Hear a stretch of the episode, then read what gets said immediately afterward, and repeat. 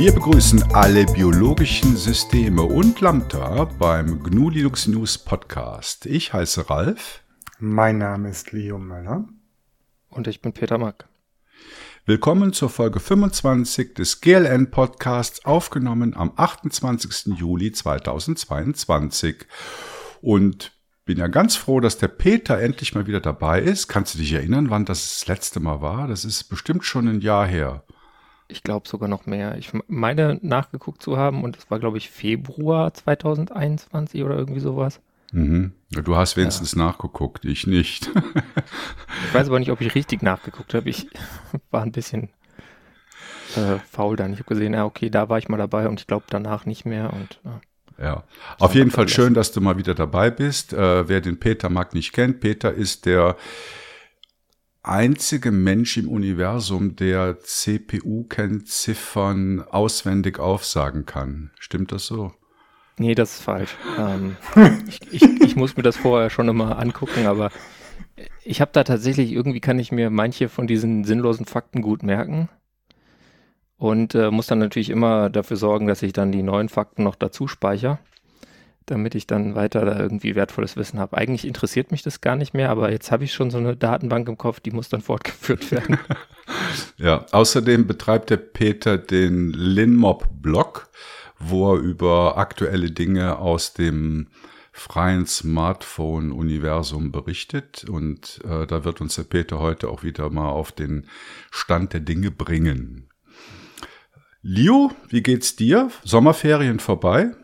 Ja, so, also ich habe ja nicht wirklich Ferien gemacht bisher.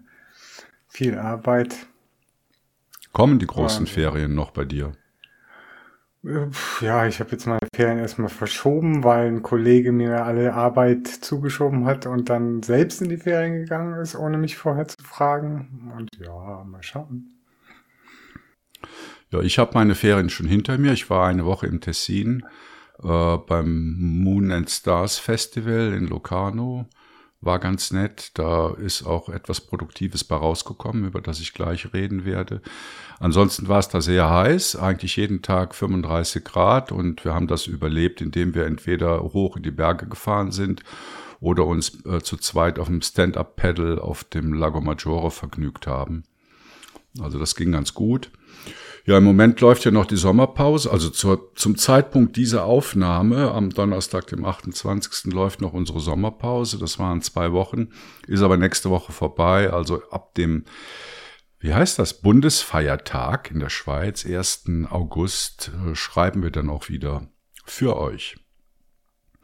Ähm, dann möchte ich nochmal darauf hinweisen, dass wir ja ein Community-Podcast sind. Also jeder, der hier mitreden möchte und sich das zutraut, was gar nicht so schwierig ist, der kann Bescheid sagen. Also wir hatten jetzt schon aus unserem Chat, hatten wir Kandidaten, die mitmachen wollen und in der nächsten Folge wird dann auch die Person namens Open Sorcerer mit dabei sein. Da freue ich mich ganz besonders drauf. Also wenn ihr Lust habt, bei uns mal mitzusprechen, kein Problem. Meldet uns, äh, meldet euch einfach über unsere bekannten Kontaktkanäle und dann geht das. Ja, und dann habe ich es gerade schon angedeutet. Äh, beim Moon and Stars war ich bei einem Konzert, wo ich T-Shirts gesehen habe. Und das haben wir dann, also Leo und ich, ganz schnell umgesetzt. Ich habe halt ein schwarzes T-Shirt designt, was wir bisher ja noch nicht hatten. Also ich glaube, die normalen GNU Tux äh, die wir anbieten, die gibt es in allen möglichen fancy Farben, aber nicht in schwarz. Und jetzt gibt's ein neues Shirt, da steht einfach nur GLN oben drüber und unten drunter befinden sich zwei ägyptische Viecher da gab es schon Diskussionen bei uns im Chat drüber. Äh, das ist ja wohl weder ein Gnu noch ein Tux. Ja, nee, das kannten sie wohl im alten Ägypten noch nicht. Äh, also das Gnu könnte man noch als Gnu erkennen. Der Tux sieht ein bisschen vogelmäßig aus, aber sehr cool. Also meine Töchter haben sich das Ding auch schon bestellt. Link findet ihr in den Show Notes. Ist preiswert, gute Qualität und ein paar Euro davon bleiben bei uns dann als Spende hängen. Ja, und kommen wir zu den Themen. Äh, wie immer, drei Köpfe, drei Themen und ein Interview. Das Interview kommt zum Schluss auch wie immer und das habe ich mit dem Thomas Spreckmann-Kerkering äh, von der Firma Copano geführt. Aber zuerst kommen wir mal zu unseren eigenen Themen. Da haben wir äh, den Android Launcher oder welche Android Launcher oder soll ich sagen Desktop Environments für Smartphones gibt es denn so? Und danach kommt die Lio mit einem schnellen Thema und dann der Peter mit dem aktuellen Stand, wie es mit Linux auf Smartphones ausgeht.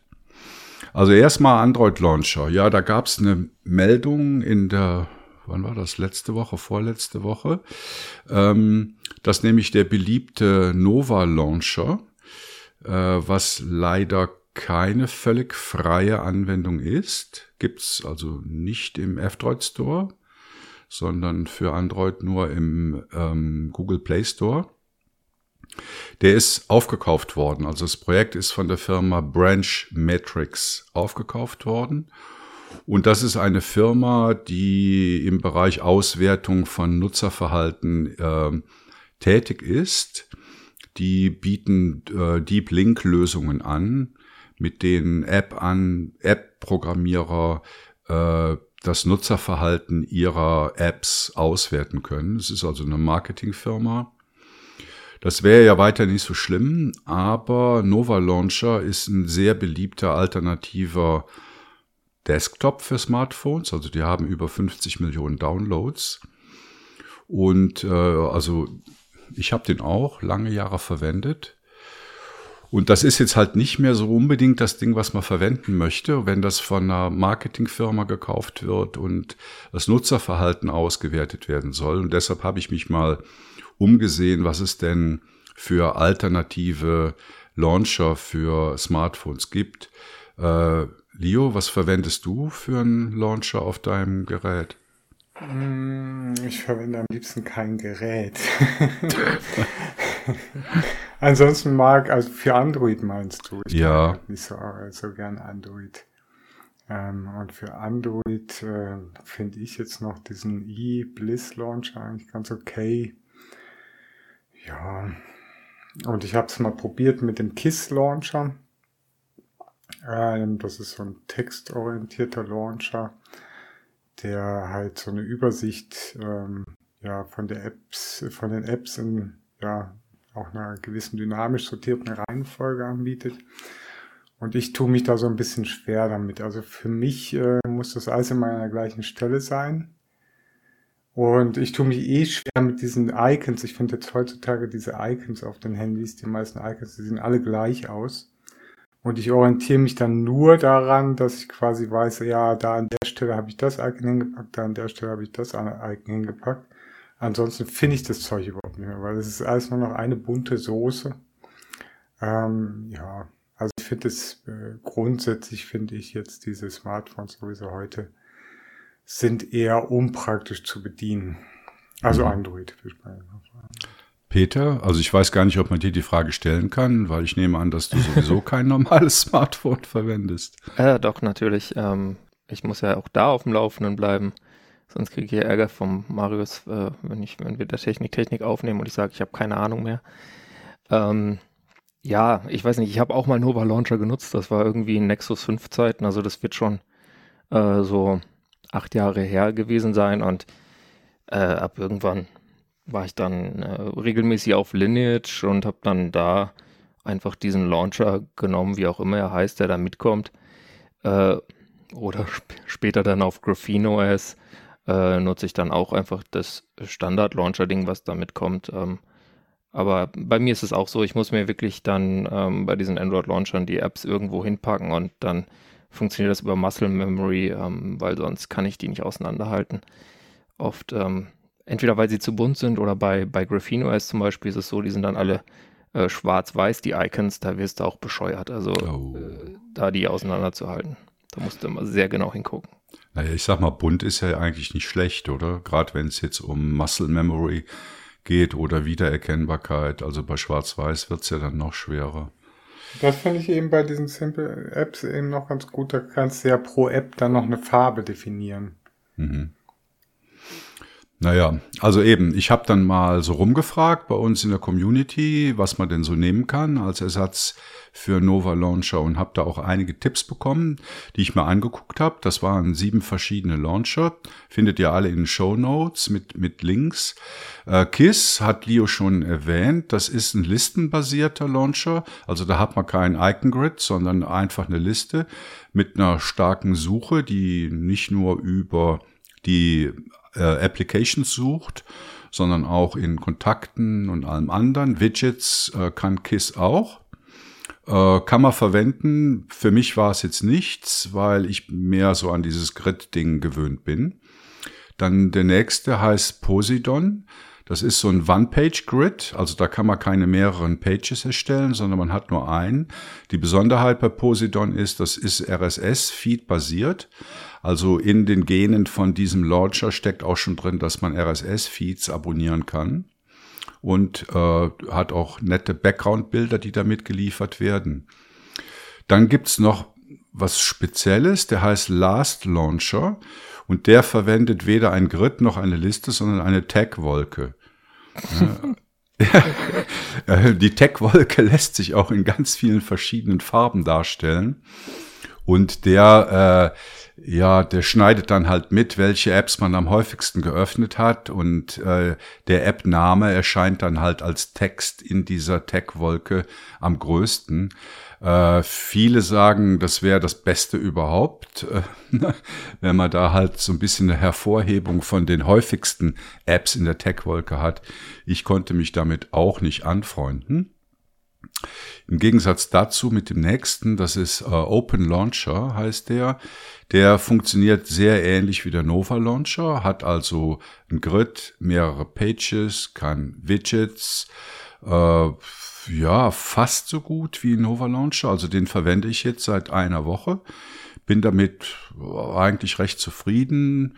Äh, gibt so ein paar Abstriche im Gegensatz zu Nova Launcher. Also man hat kein Karussell, also man kann die einzelnen Grid-Bildschirme nicht äh, endlos durchrotieren, sondern muss halt immer wieder zurück. Und mit den Widgets hat er auch so ein bisschen Probleme bei der Größenanpassung. Kann man aber mit leben, ist auch jetzt meine Empfehlung. Also wenn jemand äh, nicht mehr Nova Launcher benutzen will, sondern etwas möglichst Ähnliches sucht, dem würde ich Open Launcher empfehlen. Dann hat Leo gerade schon den Bliss Launcher erwähnt. Das ist ein Projekt von der E-Foundation. Äh, ich habe das Ding nicht zum Laufen gebracht, Leo. Ich ja, also das Teil ist ja, das ist ja auch wieder so ein bisschen so ein äh, Mixed Feeling Ding, weil das, äh, was ein F-Druid ist, das ist halt uralt. Und es gibt halt viel Neueres und auf ihren eigenen Systemen, die ja auch Lineage OS basiert sind, da packen sie dann natürlich schön die neuesten Päckli drauf. Und mit ihren eigenen ausgelieferten Android Fork, da funktioniert das prima. Also wenn du i-Bliss Launcher verwenden willst, dann geht es am besten auf im i-Gerät.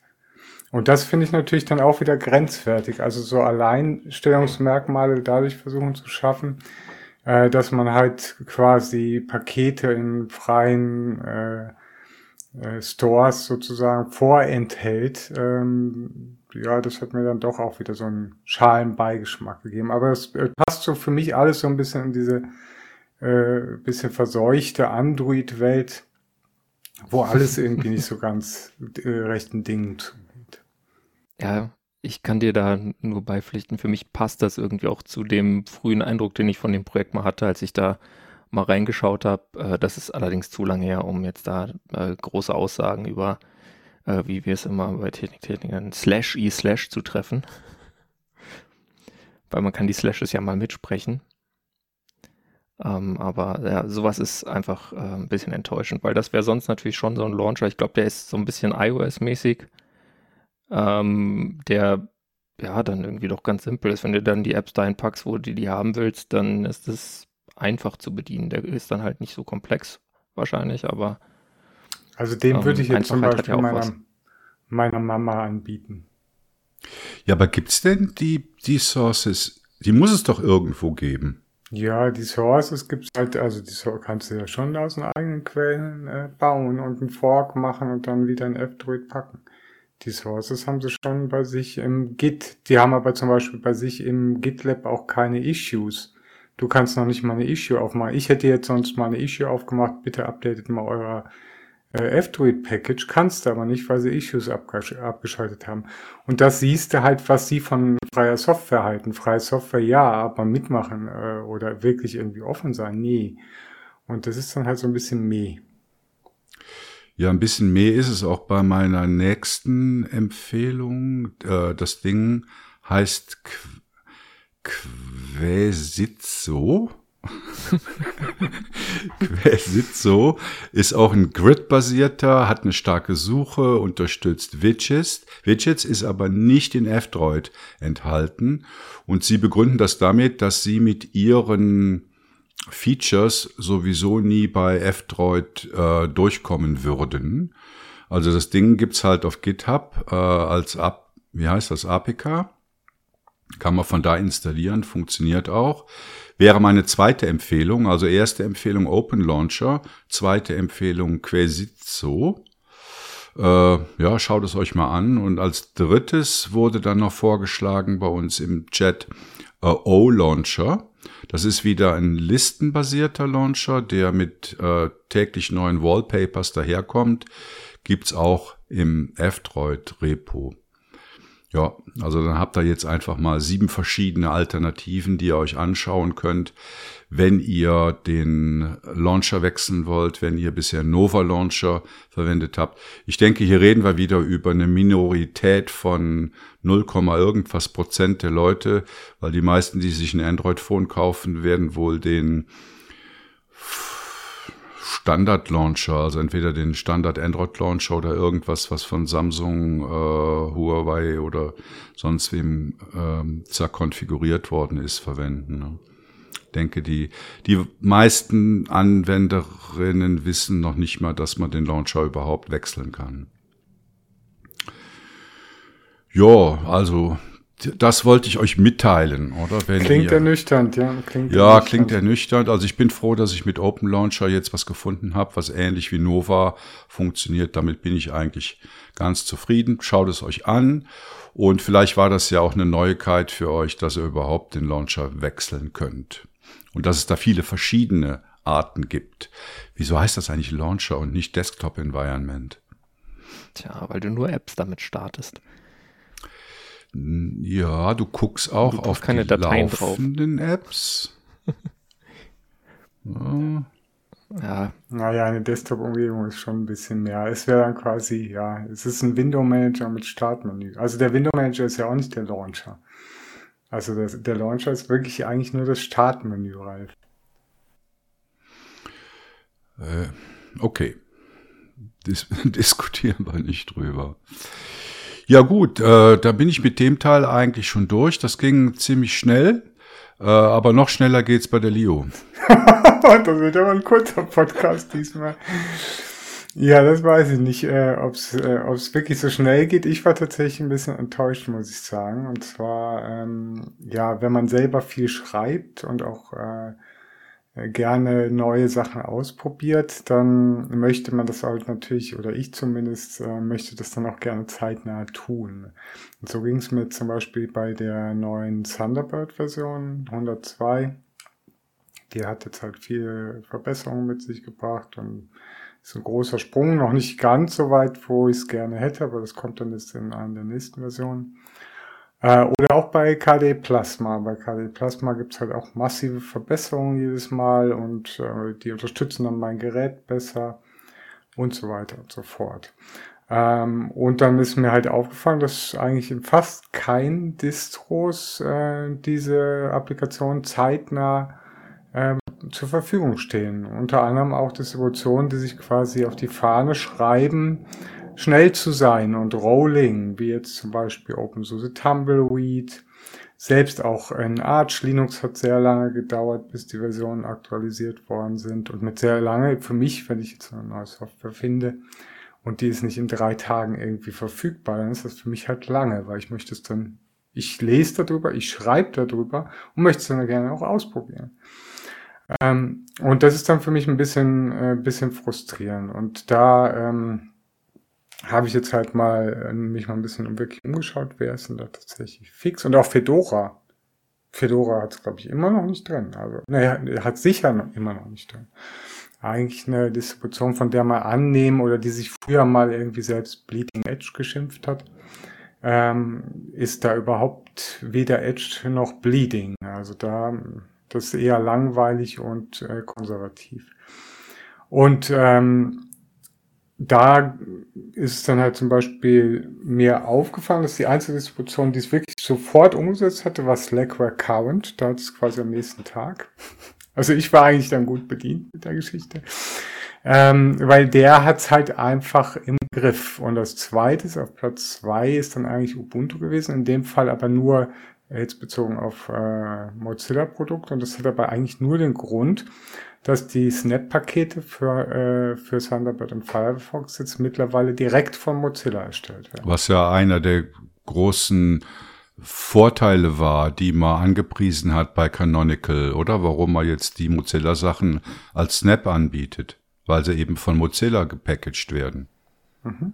Und da, ähm, ich habe halt hier kein Ubuntu und möchte auch kein Snap auf meinem System haben unbedingt, wenn es sich irgendwie vermeiden äh, lässt ähm, und habe mich dann halt mal auch noch im Flatpak-Bereich umgeschaut. Und das gibt's natürlich. Flatpak äh, hat auch Firefox und Thunderbird. Bei Desktop-Umgebung wird's dann halt ein bisschen schwieriger. Äh, aber die äh, haben sie da. Und da habe ich mal halt geschaut, ja, okay, mh, hm, gibt's auch noch nicht. Und dann habe ich aber eine Issue gefunden im Git von dem äh, Thunderbird Flatpak Package. Und äh, der Entwickler hat dann gesagt, hey ja, ich habe das jetzt aber schon mal in Testing gepusht und übrigens, ähm, ich mache das hier alles ganz alleine. Das ist hier nicht Mozilla und ich habe die schon irgendwie dreimal angefragt, ob sie mir helfen können und ich krieg nie eine Antwort. Und das finde ich halt ziemlich daneben, muss ich sagen. Dass sie dann quasi eine Einzelperson da hängen lassen mit der äh, Paketierung, also so ein großes Projekt wie Mozilla, muss man dazu sagen. Ist ja jetzt auch keine äh, kein Kindergarten, der dahinter steht, mit viel Geld. Ähm, und da kann ich natürlich die Enttäuschung des Entwicklers äh, und der sich dann auch unter Druck gesetzt fühlt von der Community, weil die sagen natürlich, irgendwie die Issue war ziemlich lang. Wir haben irgendwie, sagen wir, 20 Leute bestimmt gefragt, hey, wann kriege ich das endlich? Wann kriege ich das endlich? Ich will es auch haben, ich will es auch haben. Und der muss dann sagen, hey, ich habe auch noch ein Leben, ich mache das irgendwie in meiner Freizeit und ich bin ganz alleine. Ähm, ja, und das ist halt äh, die Situation, ähm, ja, die jetzt halt so ein bisschen ernüchternd war. Bei Debian ist, ist ja dann auch nochmal, also Debian Stable brauchen wir uns gar nicht drüber zu unterhalten, ist steinalt, ist schon steinalt, wenn es halt quasi released wird. Da erwartet sich auch niemand neue Software drin. äh, dort gibt es natürlich dann aber auch die entsprechenden Zweige, unter anderem halt den Testing und den äh, äh, Unstable und Experimental Zweig. Und da, wo ich halt geschaut habe, ich glaube mittlerweile ist es in, also der äh, Unstable Zweig ist äh, SID und die meisten Debian-Entwickler, die ich kenne, nutzen SID, weil alles andere ist halt auch total langweilig. Und SID ist halt auch schon relativ lahm. Also das ist, die sind alle nicht schnell, muss ich sagen. Diese ganzen, auch diese ganzen Rolling-Distributionen sind nicht schnell. Und SID ist, bewegt sich so im Mittelfeld. Ist, würde ich jetzt mal sagen, ist schneller als Tumbleweed in einigen Bereichen. Ähm, ja, schneller als Fedora sicherlich, weil Fedora auch nicht Rolling ist, kann man nicht unbedingt vergleichen, aber Lama ist Arch Linux. Und da kannst du es dann halt nur so lösen, dass du sozusagen dann mit Pinning arbeitest. Also das gibt dann halt, das, äh, die Pakete landen bei Debian relativ schnell in Experimental Zweig wo die Entwickler einfach mal ausprobieren, hey, kriege ich das paketiertes Zeug, tut es einigermaßen. Und dann könnte man halt mit Paket-Pinning sagen, ja, installiere mir jetzt diese drei Pack, äh, Packli sozusagen aus dem Experimental Tree. Kannst du mal kurz Pinning erklären? Das ist also äh, Repro-unabhängiges Heranziehen. Nee, du sagst dann halt, also du hast halt dein Base-Repo sozusagen und du sagst dann, jetzt möchte ich, und das wäre jetzt in dem Fall halt SID, also wenn man jetzt äh, Debian mit neuer Software nutzen will, kommt man eh irgendwann auf SID, alles andere macht keinen Sinn. Äh, und dann hast du zum Beispiel SID im Einsatz und möchtest dann aber ein Paket aus dem Experimental, den der höher darüber liegenden Experimental-Zweig haben. Dann kann man mit Pinning sagen, installiere mir jetzt dieses Paket oder sogar dieses Paket in dieser Version aus dem Experimental-Zweig. Und dann holt er sich das. Aber da kommst du natürlich dann irgendwann, wenn das größere Sachen sind, wie jetzt zum Beispiel eine ganze Desktop-Umgebung, kommst du dann halt irgendwann in die Abhängigkeitshölle. Und das macht halt keinen Spaß. Und da musst du wirklich wissen, was du tust. Und das Pinning funktioniert aber nur innerhalb von einer Distro. Ja, Pinning ist halt eine äh, Funktionalität, die halt das Debian Paketmanagement mit sich bringt. Das ist äh, ich weiß nicht, ob du in anderen Dis Distributionen sowas oder mit anderen Paketmanagern sowas auch kannst. Das ist mir, ich kenne es nur von Debian-basierten Distributionen. Und so funktioniert es halt im Prinzip. Und damit kannst du dir dann halt so ein Franken-Weenie System zusammenbasteln, was dann halt noch relativ ähm, tagesaktuell ist, relativ. Oder du wartest halt, der Weg von Experimental nach SID ist oftmals relativ kurz, also das kann schnell gehen, dauert manchmal länger, hat natürlich auch eine gewisse Qualitätssicherung, nicht die gleiche wie jetzt in den anderen Zweigen. Also das obliegt dann quasi. Aber da müsste jetzt wirklich ein Debian-Developer was dazu sagen, bevor ich jetzt irgendwas Falsches erzähle. Ähm, aber ich meine, von Experimental nach SID obliegt weitestgehend der Kontrolle des, äh, des Entwicklers, des Paketierers selbst. Aber ja. Da müsste mich dann jemand korrigieren, der das besser weiß. Äh, so tief bin ich da nicht drin. Aber so könntest du das zum Beispiel unter einem Debian-System lösen. Und ich habe mir halt mal Gedanken gemacht, wie man bei, ich benutze halt, ich selbst benutze halt Slackware. Und ja, ich habe nur gesehen, hey, bei mir tut's ja. Warum tut's bei keiner anderen Distribution? Bei keiner. Keiner. Null. Äh, und ich denke, da gibt's halt verschiedene Ansätze, dass, äh, dass man das lösen kann. Und zum einen muss das erstmal Entscheidung sein. Wollen wir neue Software haben? Ich glaube zum Beispiel bei Projekten wie Arch Linux ist diese Entscheidung mal grundsätzlich gegeben. Die wollen neue Software haben. Ich glaube, da sind sich alle Arch Linux User einig. Äh, bei Fedora, die haben da halt schon ihre, ja, das updaten wir jetzt unter dem Release, das dann nicht und KDE aber dann doch nicht und dies doch, aber Thunderbird auch nicht. Äh, das heißt, du kriegst dann so Bröckchen dahingeschmissen. Das ist halt auch mega frustrierend. Ähm, also das wäre eine Idee, dass man halt diese, oder man wird halt zum Superquack und schafft sich dann halt sein äh, Frankenstein-System mit einem Debian-Zip mit Experimental Pinning. Geht natürlich. Will aber kein End-User, der schnell irgendwas Neues haben will. Ähm, und aus meiner Sicht kann man das halt, also wie gesagt, erstmal ist es ein Grundsatzentscheid, wollen wir das als Distribution? Was ich finde, ist auf jeden Fall meine Marktlücke. Also ich hätte einen konkreten Bedarf daran, außerhalb des Slackware-Universums auch. Und ich denke, das könnte man erreichen, indem man halt die Bildprozesse und Testingprozesse äh, verbessert und automatisiert. Also ich weiß zum Beispiel vom Patrick Volkerding, der hat Slackware baut, maßgeblich baut, der hat alles automatisiert. Der kriegt automatische Notification, es gibt eine neue Version. Äh, dann muss er vielleicht noch von Hand, wenn er das nicht auch schon automatisiert hat, noch ein Skript ansteuern, was automatisch die D-Pakete neu baut und auf sein Repo pusht. Und das Ding ist fertig. Er testet es dann wahrscheinlich noch kurz.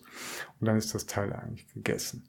Und da kannst du dann heute auch das Ganze voll aufblähen. Also das kannst du zum Beispiel mit der Infrastruktur von Fedora Project, die jetzt Koji zum Beispiel verwenden. Ähm, oder mit OpenSUSE mit der Hilfe dann äh, von dem OpenSUSE Build Service OBS in Kombination mit dem OpenQA der kann automatisch testen. Der kann zum Beispiel irgendwie eine VM starten, gucken, ob das dieses Ergebnis liefert, das ein anderes Ergebnis und dann automatisiert sagen, ja, hey, das Paket ist freigegeben. Also die Mittel wären da. Ähm, ich habe eher den Eindruck, ich weiß nicht, ob die Motivation fehlt oder, oder sonst was. Und die andere Alternative wäre halt, dass man es halt so löst, wie es jetzt halt Ubuntu gelöst hat. Was ich bin wirklich überrascht also eigentlich positiv überrascht, äh, weil das scheint aufzugehen. Dass man einfach sagt, jetzt bei diesen spannenden Projekten, das macht man nicht mehr selbst. Erstens mal haben sie weniger Arbeit. Die Entwickler wissen am besten, wie sie ihr eigenes Zeug paketieren sollten, zumindest im besten Fall. Also lassen wir die das doch gleich machen. Hm. Funktioniert aber auch nur, wenn du dann auf allgemeine Containerformate gehst. Ne? Ja, das finde ich halt eben schade, dass sich halt da insbesondere Mozilla äh, so ein bisschen separiert hat und jetzt dann primär mal halt ähm, Canonical mit dem Snap unterstützt, anstatt eher Flatpak zu wählen. Aber die haben halt gesagt, ja, Ubuntu nutzen die meisten. Wahrscheinlich bei Canonical nutzen eh ganz viele auch Ubuntu. Also nehmen wir halt das. Also das ist ja immer so. Man nutzt das, was, was einem selbst am nächsten liegt. Also ich mache Ihnen da keinen Vorwurf. Ich mache Ihnen schon einen Vorwurf, dass Sie den armen äh, Flatpak-Paketierer da so im Regen stehen lassen. Das ist natürlich, ein, ich finde, das ist ein Unding. Aber die Entscheidung, dass Sie jetzt erstmal Snap gemacht haben, kann ich schon nachvollziehen. Ist natürlich, schränkt die Community oder die Nutznießer äh, dieser, ähm, äh, dieser Lösung halt massiv ein. Über was für einen Zeitverzug reden wir denn hier überhaupt? Und ist dieser also, Zeitverzug relevant? Ja, also sagen wir jetzt mal zum Beispiel in OpenSUSE Tumbleweed, ist immer noch nicht drin. In Fedora ist es immer noch nicht drin. In Arch Linux dauert es eine Woche oder so, bis es gekommen ist. In äh, Debian SID dauert es eine Woche, bis es gekommen ist, oder zwei Wochen. Also ich finde das sehr, ich persönlich, weil das Ding ist halt, heutzutage, jetzt haben sie ja diesen äh, Podcaster da engagiert als Tweeter da von Thunderbird, da macht das halt voll die Social Media Keule. Äh, also die haben jetzt da Social Media voll aufgefahren bei Thunderbird mit dem, ich weiß nicht, wie der heißt, nicht Everaldo, ich vergesse immer den Namen, es ist eigentlich so ein Podcaster gewesen. Jason Evangelo? Ja, genau, ja. So. Den haben sie sich jetzt irgendwie an Land gezogen und der macht da voll den Reibach. Und äh, wenn das natürlich so kommuniziert wird, hey, super, probiert's aus, das coole Feature, das und KDE, habt ihr euch mal diese neue KDE, wie die die Release-Ankündigung machen? Das ist einfach nur genial. Du willst die Software nutzen. Und wenn du dann halt da stehst und dann, äh, ja, aber jetzt kannst du gar nicht ausprobieren, das löscht dich einfach vollkommen ab. Also mich zumindest. Naja, äh, ich, ich weiß jetzt nicht, bei, bei Arch habe ich schon immer das Gefühl, dass ich da relativ schnell das äh, neue Plasma Release bekomme und äh, wenn es nicht am gleichen Tag ist, dann in der gleichen Woche. Und ehrlich gesagt halte ich das auch für vollkommen okay. Ähm, bei Thunderbird muss ich ehrlich gesagt sagen, da bin ich nach Erfahrungen aus der Vergangenheit froh, wenn ich das neue Release äh, nicht direkt bekomme, sondern wenn das ein bisschen dauert. Denn da gab es dann dadurch, dass die ja quasi äh, immer Releases machen, wenn Firefox ein ESR-Release raushaut, was war das nochmal? Äh, Extended irgendwas. ähm, dadurch kann es dann schon mal sein, dass dir dann, äh, wenn du blöde Plugins hast oder deine Postfächer zu viele sind, dir irgendwas um die Ohren fliegst. Und dann musst du halt hinterher, dann kannst du natürlich auf die Version davor zurückgehen, muss aber dann Thunderbird erlauben, dass er da irgendwie weiterarbeitet.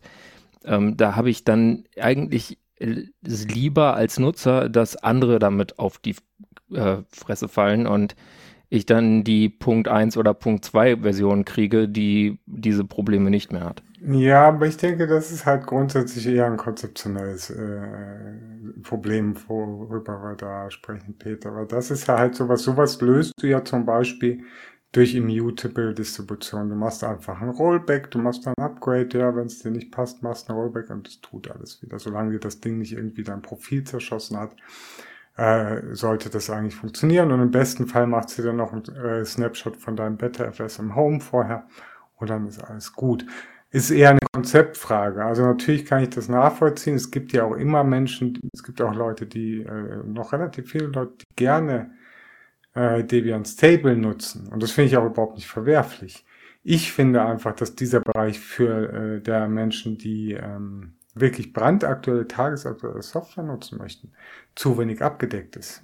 Das ist meine, meine ja, also Kritik. Ob du jetzt dazu äh, gehörst oder du, Ralf, sei mal dahingestellt. Nee, sicher nicht. Also ich kann die, die Marktlücke, falls es denn eine ist, durchaus verstehen. Also ich sag mal, wenn jemand Rolling äh, wählt, dann soll er auch Rolling bekommen und dann reden wir halt von ein paar Tagen, bis das da ist. Und äh, Gut, mein Argument wäre jetzt halt nicht äh, aus der Perspektive desjenigen, der jetzt in ein, zwei Tagen die aktuelle Version haben will. Und das ist auch der Grund, warum ich kein Arch verwende, sondern Manjaro, also ein kuratiertes Rolling. Und um ein Beispiel zu nennen, auf GNOME 42 habe ich gefühlt zwei Monate gewartet. Ja, aber du hast auch immer schon mit den Füßen geschart, das weiß ich noch halt. Ja, und ich muss aber auch sagen, ich bin froh, dass so lange da getestet wurde, weil wenn ich mir GNOME 42 jetzt anschaue, dann ist das immer noch ein Kessel voller Buntes. Gerade mit der ja, ganzen Lip-Advaita-Geschichte. Das ist immer noch nichts, was du wirklich auf deine Mutter loslassen willst. Ja, aber das ist wirklich dann eher, also wir sprechen ja über, da dürfen wir jetzt wirklich nicht vermischen, weil wir sprechen über verschiedene Themen. Das eine ist die Qualitätssicherung von Upstream-Projekten. Die muss natürlich gewährleistet sein. Ich gehe davon aus, dass der äh, Upstream ihre Software äh, ausgiebig testet, bevor dann Release rausgehauen wird. Das ist die Verantwortung von Upstream. Sonst sollten sie keine Software herstellen. Und wenn das passiert ist, dann ist das Paketieren und Bereitstellen in der Distribution einfach nur noch eine automatisierbare Tätigkeit. Und ich denke, aus meiner Sicht ist da eine Woche, auch eine Woche, ist aus meiner Sicht nicht gerechtfertigt. Das kann sofort bei äh, Slack Account, habe ich das neue KDE-Release, am nächsten Tag. Das braucht keinen Tag länger zu dauern. Außer der äh, Patrick hat jetzt gerade Ferien oder ist es keiner sonst da, der es paketieren kann. Das ist halt bei so einem, sage ich jetzt mal in Anführungszeichen, Ein-Mann-Projekt, was bei Slackware auch nicht der Fall ist, aber ja äh, kann es halt vorkommen. Aber an sich sind diese Prozesse alle automatisiert. Ja gut, dann liegt es einfach an das, was wir vorhin auch schon bei den Launchern bei Android gesagt haben, dann liegt es halt an den Eigenwilligkeiten der Distros. Weil ja, wenn, wenn wir davon ausgehen, dass Upstream ähm, qualitätsgerecht ist, dann wäre das ja so, wie du gerade gesagt hast. Aber wenn ich man das jetzt noch, so. wenn man also das jetzt noch, wenn man jetzt kein, Van, kein Vanilla-Zeugs in der Distro hat, sondern dann noch rumbasteln muss, damit es ah, in ja, der Distro läuft, dann dauert's halt. Das ist klar. Das hat, dann hast halt deine Verbastelten, die dann irgendwie noch ihre Themes draufpacken müssen oder sonst irgendwas. Das wundert mich nicht, dass Manjaro da noch mal irgendwie zwei Monate braucht. Die haben dann noch ihr Skin-Design-Ding mit irgendwelchen Extensions, die dann wieder laufen müssen. Also das würde ich, das würde ich persönlich schon mal grundsätzlich machen. Nur Upstream-Software. Auch nicht groß patchen und so weiter. Außer der Bildprozess läuft nicht im schlimmsten Fall. Aber ansonsten, ja, das ist auch nochmal ein ganz anderes Thema. Also auf jeden Fall, um das abzuschließen, die letzte Möglichkeit, von der ich persönlich aber allerdings abrate, aber die auch noch in den Kommentaren bei uns auf GNU Linux CH erwähnt worden ist, und das war mir nicht bewusst, dass es mittlerweile unter Linux auch geht, das betrifft wieder mal nur die äh, Mozilla-Produkte, ist der von anderen Betriebssystemen bekannte äh, integrierte Update-Mechanismus. Wenn man jetzt zum Beispiel Firefox unter Windows oder macOS installiert, dann hat der Browser selbst eine Update-Routine integriert. Und wenn man da irgendwie draufklickt, irgendwie Hilfe über und dann ein bisschen wartet, dann sagt er dir, es ist eine neue Version verfügbar und installiert die dir im Hintergrund.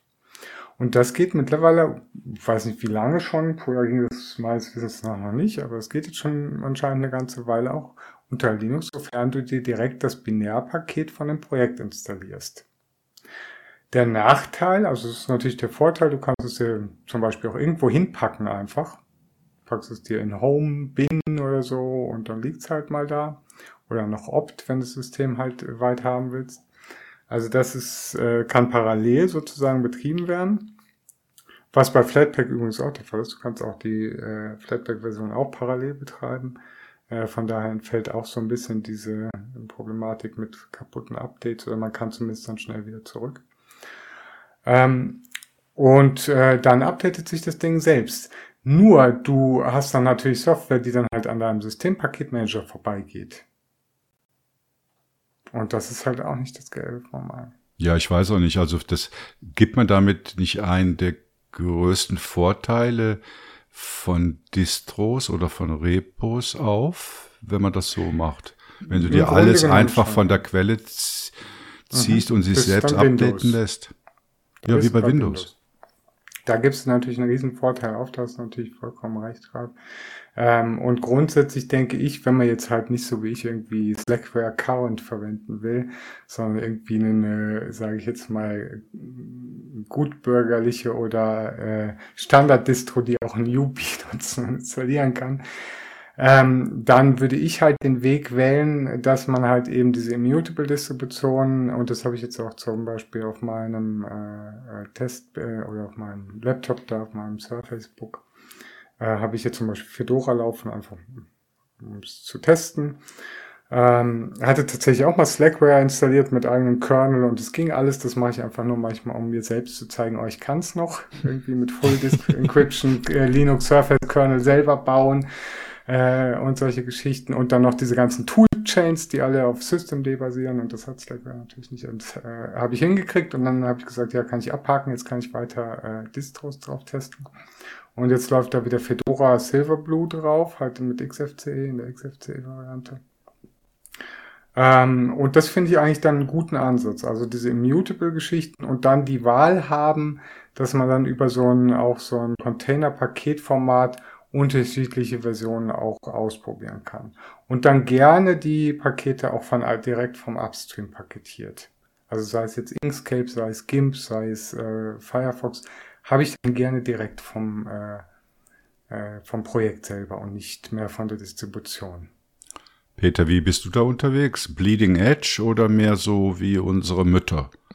Also ich spreche hier jetzt gerade von einem System mit Arch Linux ARM. Und äh, da ich ARM nutze, kann ich dann zum Beispiel auch gar nicht äh, mir mal bei Mozilla den Browser laden, weil da steht zwar Linux 64-Bit, aber die meinen damit nur x86. Ähm, also ich bin schon ziemlich Bleeding Edge unterwegs. Ich habe aber natürlich auch so Systeme, die headless sind und da ist dann halt schon mal ein Debian Stable drauf, ja. Weil da brauche ich es ja nicht. Und ich glaube jetzt insgesamt, also man, ich hätte einfach gern zu dem Thema noch mehr Datenbasis irgendwie. Wie lange brauchen verschiedene Distributionen in der Regel äh, von, von einem Release-Datum, bis sie es paketiert haben, über einen längeren Zeitraum, weil wir haben jetzt halt auch irgendwie Juli und wenn dann jetzt Anfang Juli ein Thunderbird-Release rauskommt, dann kann es auch sein, dass da irgendjemand mal Sommerurlaub macht oder einen Waldbrand löscht. Hm.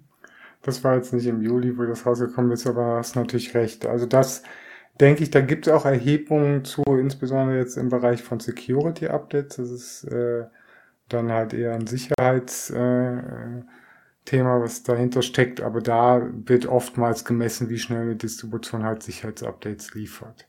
Aber dieser Aspekt, dass jetzt generell halt Pakete angeschaut werden, wie schnell ist jetzt zum Beispiel eine Desktop-Umgebung, äh, sagen wir mal GIMP, Inkscape oder ähm, eben die Mozilla-Produkte in der Distribution verfügbar. Das müsste man mal über einen längeren Zeitraum analysieren. Aber da ich ja gehört habe, dass du dir so gut solche Daten merken kannst, wäre ja vielleicht noch Platz in deiner Datenbank dafür, Peter. Äh, nein. Oder ist die alle nein. voll mit Linux-Phones?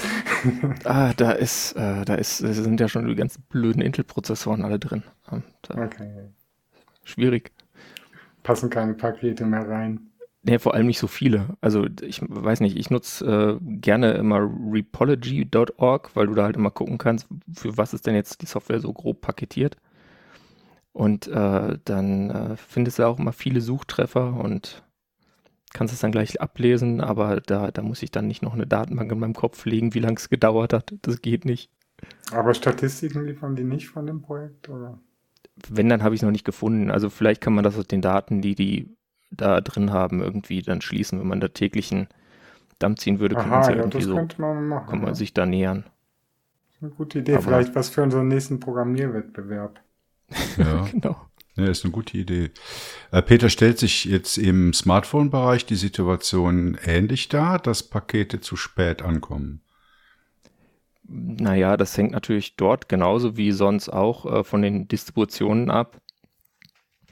Aber wenn wir jetzt diese Mainline-basierenden Distributionen nehmen, die ja quasi mobile Varianten von bekannten Linux-Distributionen sind, also jetzt ausdrücklich nicht irgendwie Ubuntu Touch oder Selfish OS, ähm, dann ist es natürlich so, dass so ein äh, Mobian, äh, was Debian Testing folgt, da nicht immer alles gleich hat äh, dann aber bei GNOME Releases teilweise schneller ist als Arch Linux. Ähm, weil Arch ist bei GNOME Releases immer ein bisschen langsam. Also da, da gibt es halt dann auch die typischen Unterschiede und da kannst du dann halt äh, irgendwie sagen, okay, ich nehme jetzt äh, Postmarket OS Edge, das ist dann quasi von Paketen her Al Alpine äh, Linux Edge, äh, da bist du dann auch eigentlich immer ziemlich schnell dabei. Und ich glaube, es gibt auch eine Slackware-Variante, aber die habe ich zu meiner Schande ehrlich gesagt noch nicht ausprobiert. Echt? Gibt es eine Slackware-Variante? Mein ich mal gesehen zu haben, dass da irgendwelche Leute Slam draufgepackt haben und dann könntest du ja den Rest Aha, dazu ja. noch paketieren. Aber okay. naja. Ähm, also die, die Problematik ist im Grunde genommen genau die gleiche. Und manchmal gibt es halt dann irgendwie, ja, Maintainer hat Burnout, Maintainer hat Waldbrand, Maintainer hat Kind. Oder so ähnliche Fälle. Bricht sich die Hand beim Treppe runterfallen. Also wenn ich jetzt so eine schöne Halt-Taste hätte wie du, dann würde ich jetzt sagen, Peter erklärt uns die Smartphones des Sommers. Ja, fast, ne? Ähm, ich mache die Halt-Taste aus, weil äh, das nervt mich mittlerweile schon selbst fast. Ähm, ja, Linux auf Smartphones ähm, sind jetzt nicht die Smartphones des Sommers, weil äh, also ein Aspekt von diesen Linux-Telefonen allsamt ist, dass es natürlich jetzt nicht so der Riesenmarkt ist und dass da nicht irgendwie so ein Samsung dahinter steht, die jedes Halbjahr irgendwie neue Geräte rausklappen, damit die Leute denken, sie müssten jetzt mal wieder upgraden. Sommer vor fünf Jahren. Ja, so, ja, ich weiß nicht, wann, wann kam das Pinephone raus? Äh, ich habe es jetzt schon äh, über zwei Jahre und das Braveheart war vor zweieinhalb Jahren. Ähm, das äh, ist immer noch ein gutes Gerät. Ähm, also in, in seinen Limitationen. Aber also fangen wir mal erste. an. Ähm, ich will ganz kurz anfangen bei diesen Projekten, die es schon am längsten gibt und äh, die jetzt typischerweise auf Geräten laufen, laufen, wo du dann halt keinen Mainline-Kernel hast, sondern eben per äh, Libraries bzw. Helium ähm, dann diese ganzen Android-Blobs und eine Android-Kernel nutzen kannst für, einen, für eine Linux-Umgebung. Äh, da gibt es jetzt nicht so die, obwohl wir zuletzt vor einem Jahr drüber, über einem Jahr drüber geredet haben, nicht so die riesigen Fortschritte. Uh, Ubuntu Touch macht weitere Releases auf 16.04 Basis. Ähm, kürzlich hatten sie jetzt irgendwie FM Radio dabei als neues Feature. Also die, die liefern da auch ab. So ist nicht. Ähm, aber diese Migration auf 20.04, die ist halt kompliziert. Ähm, ich sag nur, äh, Upstart äh, ist ja nicht mehr drin, sondern dann Systemd und dann wollen sie den Kram natürlich auch noch rasieren, Lumiri für Debian paketieren und so weiter. Und das sind einfach Sachen, die, die dauern. Und wenn du ein kleines Team hast, äh, dann dauert es lang. Von daher an der Stelle auch den Aufruf, dass wenn man das irgendwie schätzt, dass man die vielleicht äh, unterstützt in irgendeiner Art und Weise, notfalls monetär. Ähm, und dann gibt es äh, Selfish OS, dieses ähm, ja mit, mit äh, Nokia-Wurzeln quasi ausgestattete System mit dem leider mit der leider proprietären UI-Komponente. Äh, auch da geht die Entwicklung weiter. Die unterstützen jetzt offiziell ein neues Gerät. Das ist das Sony Xperia 10 Mark III, sagt man, glaube ich, also 10 römisch 3, ähm, welches dann auch mal 5G kann. Ähm, und sonst haben sie jetzt auch kürzlich Voice-over LTE-Unterstützung für das Xperia 10 Mark II, also 10 römisch 2 ausgeliefert und äh, die haben ja einen Browser, der auf äh, Mozilla-Technologie basiert, interessanterweise. Und da haben sie mittlerweile mal ein bisschen neueren Gecko. Die waren lange auf, ach, keine Ahnung, irgendwas uralten. Jetzt waren sie dann auf 68 und jetzt sind sie nochmal neuer. Also so einigermaßen wird das mit den Webstandards dann auch bei Selfish. Wie neu ist denn das äh, Xperia 10.3? Es gibt jetzt schon das 10.4 seit ganz kurzem. Ähm, aber das, ähm, ja, das also ein aktuelles Gerät. ein Jahr alt. Also das ist ein relativ aktuelles Gerät. Ähm, diese 10er-Geräte bei Sony sind, glaube ich, auch nicht die, die Flagship-Phones, sondern mehr so die Midrange-Dinger. Also die haben ja irgendwie das 1er, das ist das Topmodell. Dann 5er ist so eins drunter und dann kommt 10er, wenn ich es richtig verstanden habe, Papa äh, ja, Sony und Produktnamen. Ne? Das hatten die schon immer drauf. Ja. dann würde ich mal weitermachen mit dem Pinephone. Äh, wie gesagt, ich habe kürzlich äh, mal einen Blogpost geschrieben, weil ich es zwei Jahre hatte. Ähm, ist also schon ein älteres Gerät und war von Anfang an natürlich langsam mit diesem All-Winner A64-Chip und mit dem Chip wird auch nie wirklich schnell werden. Ähm, aber was man sagen muss, es läuft deutlich stabiler. Also ich habe äh, dieser, dieser ganze Stack, das ist natürlich zum einen, äh, dass beim Kernel so die Sachen äh, besser werden. Dann wird es auch hin und wieder mal ein bisschen flüssiger. Aber auch darunter, ich meine, das kann man ja gar nicht alles so hundertprozentig verfolgen, welcher Fix in welchem Release das dann jetzt wieder ist. Aber äh, ich schreibe ja wöchentlich so ein äh, Weekly Update. Das dauert dann, da, also da kehre ich einfach meinen Feed wieder durch und Social Media und so weiter und äh, mache quasi eine riesige Linkliste mit allem, was so rele einigermaßen relevant passiert ist. Ähm, und äh, das ist was, das kann ich jetzt mittlerweile auf dem Pinephone zum Beispiel auch schreiben. Ja? Also klar, da hat dann der Firefox natürlich NoScript, weil sonst wird es dann halt wirklich viel zu langsam. Aber äh, das Ding ist stabil genug und das wäre jetzt ähm, Anfang 2021 äh, nicht möglich gewesen. Da hätte ich einen äh, Schaden bekommen, weil mir das bestimmt dreimal zwischendurch gecrashed wäre. Äh, die, die Valence-Session oder so. Ähm, also da merkt man, also dass es äh, wirklich besser wird. Ähm, dann gibt es die Kamera-App Megapixels. Die hat jetzt ein neues äh, Post-Processing-Skript. Das war vorher so, ja, ich glaube, es war irgendwas in, in Bash gehacktes. Also, und da gibt es jetzt einen eigenen Dienst, Post-Process-D, und damit äh, macht man dann schneller und bessere Bilder. Also, weil ich meine, du kannst zwar einen schlechten Sensor haben, aber wenn das Processing okay ist, dann werden die Bilder dann doch einigermaßen okay. Und das ist halt so der Punkt, wo man, egal was für einen Sensor hat, natürlich äh, gucken muss als Betriebssystem, was jetzt eigentlich nicht so viel Camera Processing macht ähm, und wo es auch gar nicht so viel freie Software darum gibt. Und deswegen fand ich das jetzt schon sehr erwähnenswert, äh, dass das da so Fortschritte gibt. Auch Fortschritte gibt es bei äh, der Modem-Firmware von Victor GJ. Äh, der hat quasi vor längerer Zeit angefangen, ähm, für dieses Quectel EG25G Modem im Pinephone, was quasi ein separater Chip ist. Äh, das ist eigentlich so ein Produkt für IoT und ist halt dann über USB mit dem All-Winner A64 verbunden und man kann diese Verbindung auch dann mit so einem Killswitch, was man aber natürlich mit dem Finger nicht bedienen kann. Und man muss erstmal das Backcover abmachen, aber man kann die theoretisch äh, trennen, dass es dann auch garantiert nichts mehr macht. Ähm, der hat da quasi sich das, äh, also ich glaube Megi, das ist einer der ja, Hauptkernel-Entwickler fürs Pinephone, der hatte sich das vorher mal angeschaut und ähm, Victor dann halt auch und hat äh, Yocto basierend äh, da ähm, jetzt ein, eine alternative Software gemacht und die läuft mittlerweile wirklich ziemlich gut. Es hängt natürlich auch immer davon ab, wie gut ist die jetzt bei meiner Distribution integriert. Ähm, aber das Update, also das, das, äh, der Wechsel auf diese Firmware geht mittlerweile auch grafisch.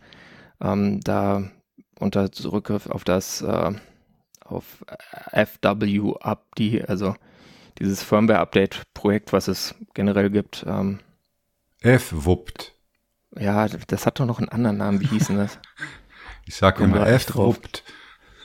Ja, jedenfalls gibt es also auch einen GNOME Firmware Updater GUI, das ist dann auch mittlerweile dann mal ähm, mobile ready und kannst du dann einfach machen. Äh, ist relativ simpel. Du hast dann eine längere Akkulaufzeit, weil der das vorausgefunden hat, du musst das Modem nicht so schnell takten. Und du hast dann da so eine Nummer, die kannst du anrufen, dann kannst du mit deinem Modem sprechen quasi oder du kannst da SMS hinschicken also nicht wirklich SMS, aber du kannst halt in der Chat-App äh, da diese Nummer eintragen und dann kannst du Status mit so ein paar Kommandos Status abfragen und so Sachen, die, ähm, ja, ich weiß nicht, ich glaube, für normale Menschen ist das totaler Quatsch, aber äh, also ich finde das schon sehr schön. Das ähm, mache ich dann jetzt nicht so oft, wie man vielleicht denken würde, aber manchmal mache ich es, äh, wenn ich irgendwie schlecht drauf bin und dann habe ich gleich ein Lächeln im Gesicht. Dann ähm, Bluetooth-Telefonie ging lange nicht. Also so Bluetooth ähm, für Musik abspielen.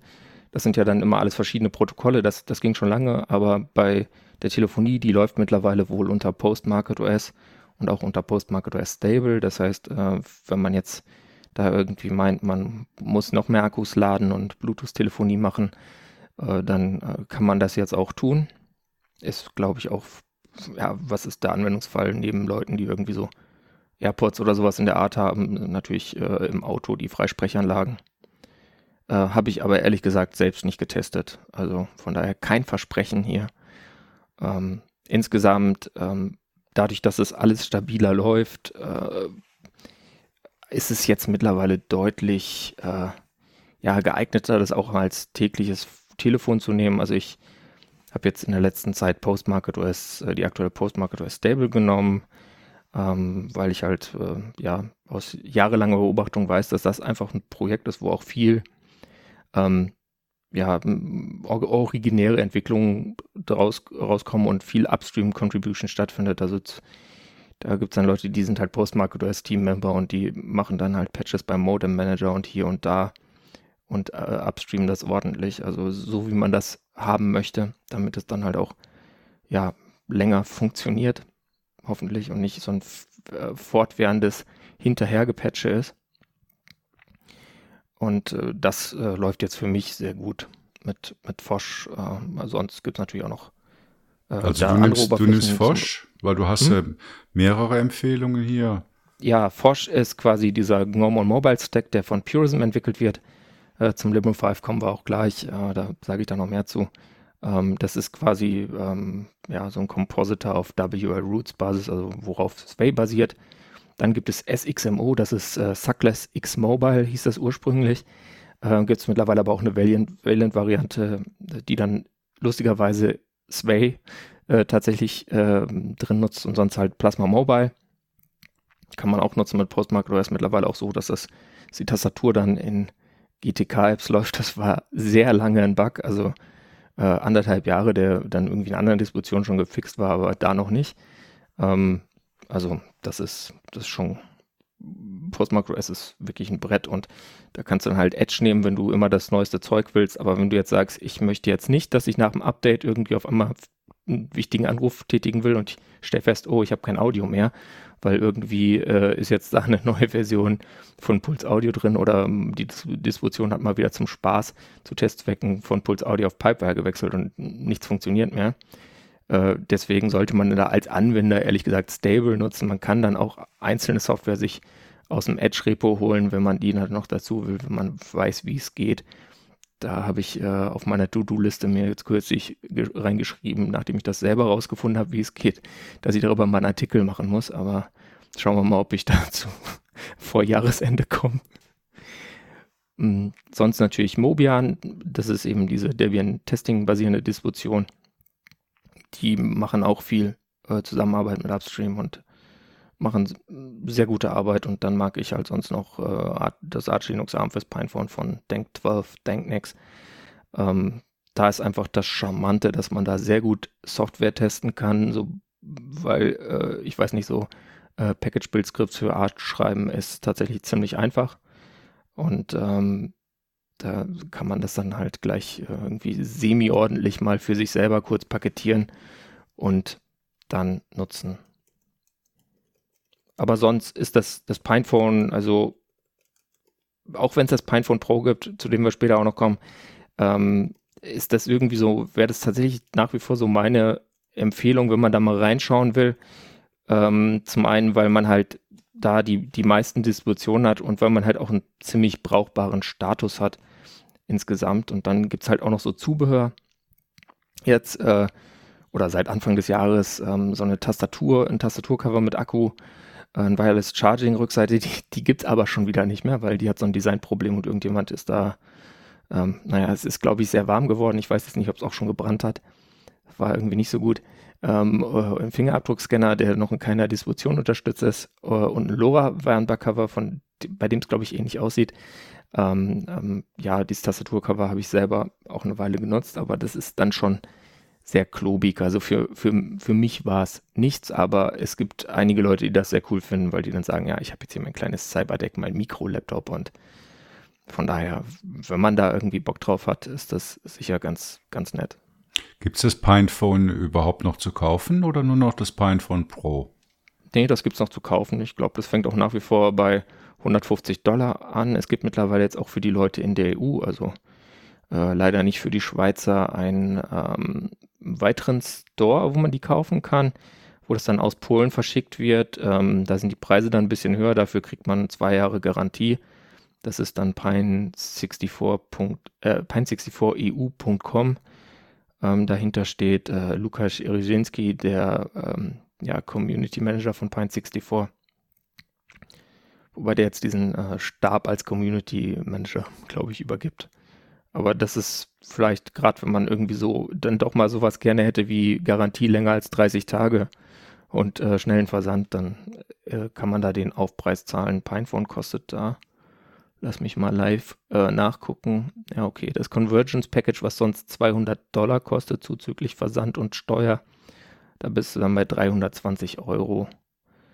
Ähm, ist die Frage, ob einem das dann wert ist, dass es mehr kostet, ist jetzt gerade auch wieder out of stock, aber also grundsätzlich das Pinephone gibt es noch, das wird auch hin und wieder mal hergestellt. Das ist halt nicht fortwährend verfügbar, weil äh, Pine64 halt hin und wieder mal ein paar tausend Dinger macht und dann werden die halt abverkauft. Hm. Und so mit Zoll ist dann vermutlich auch einfacher, wenn man es aus Polen bestellt.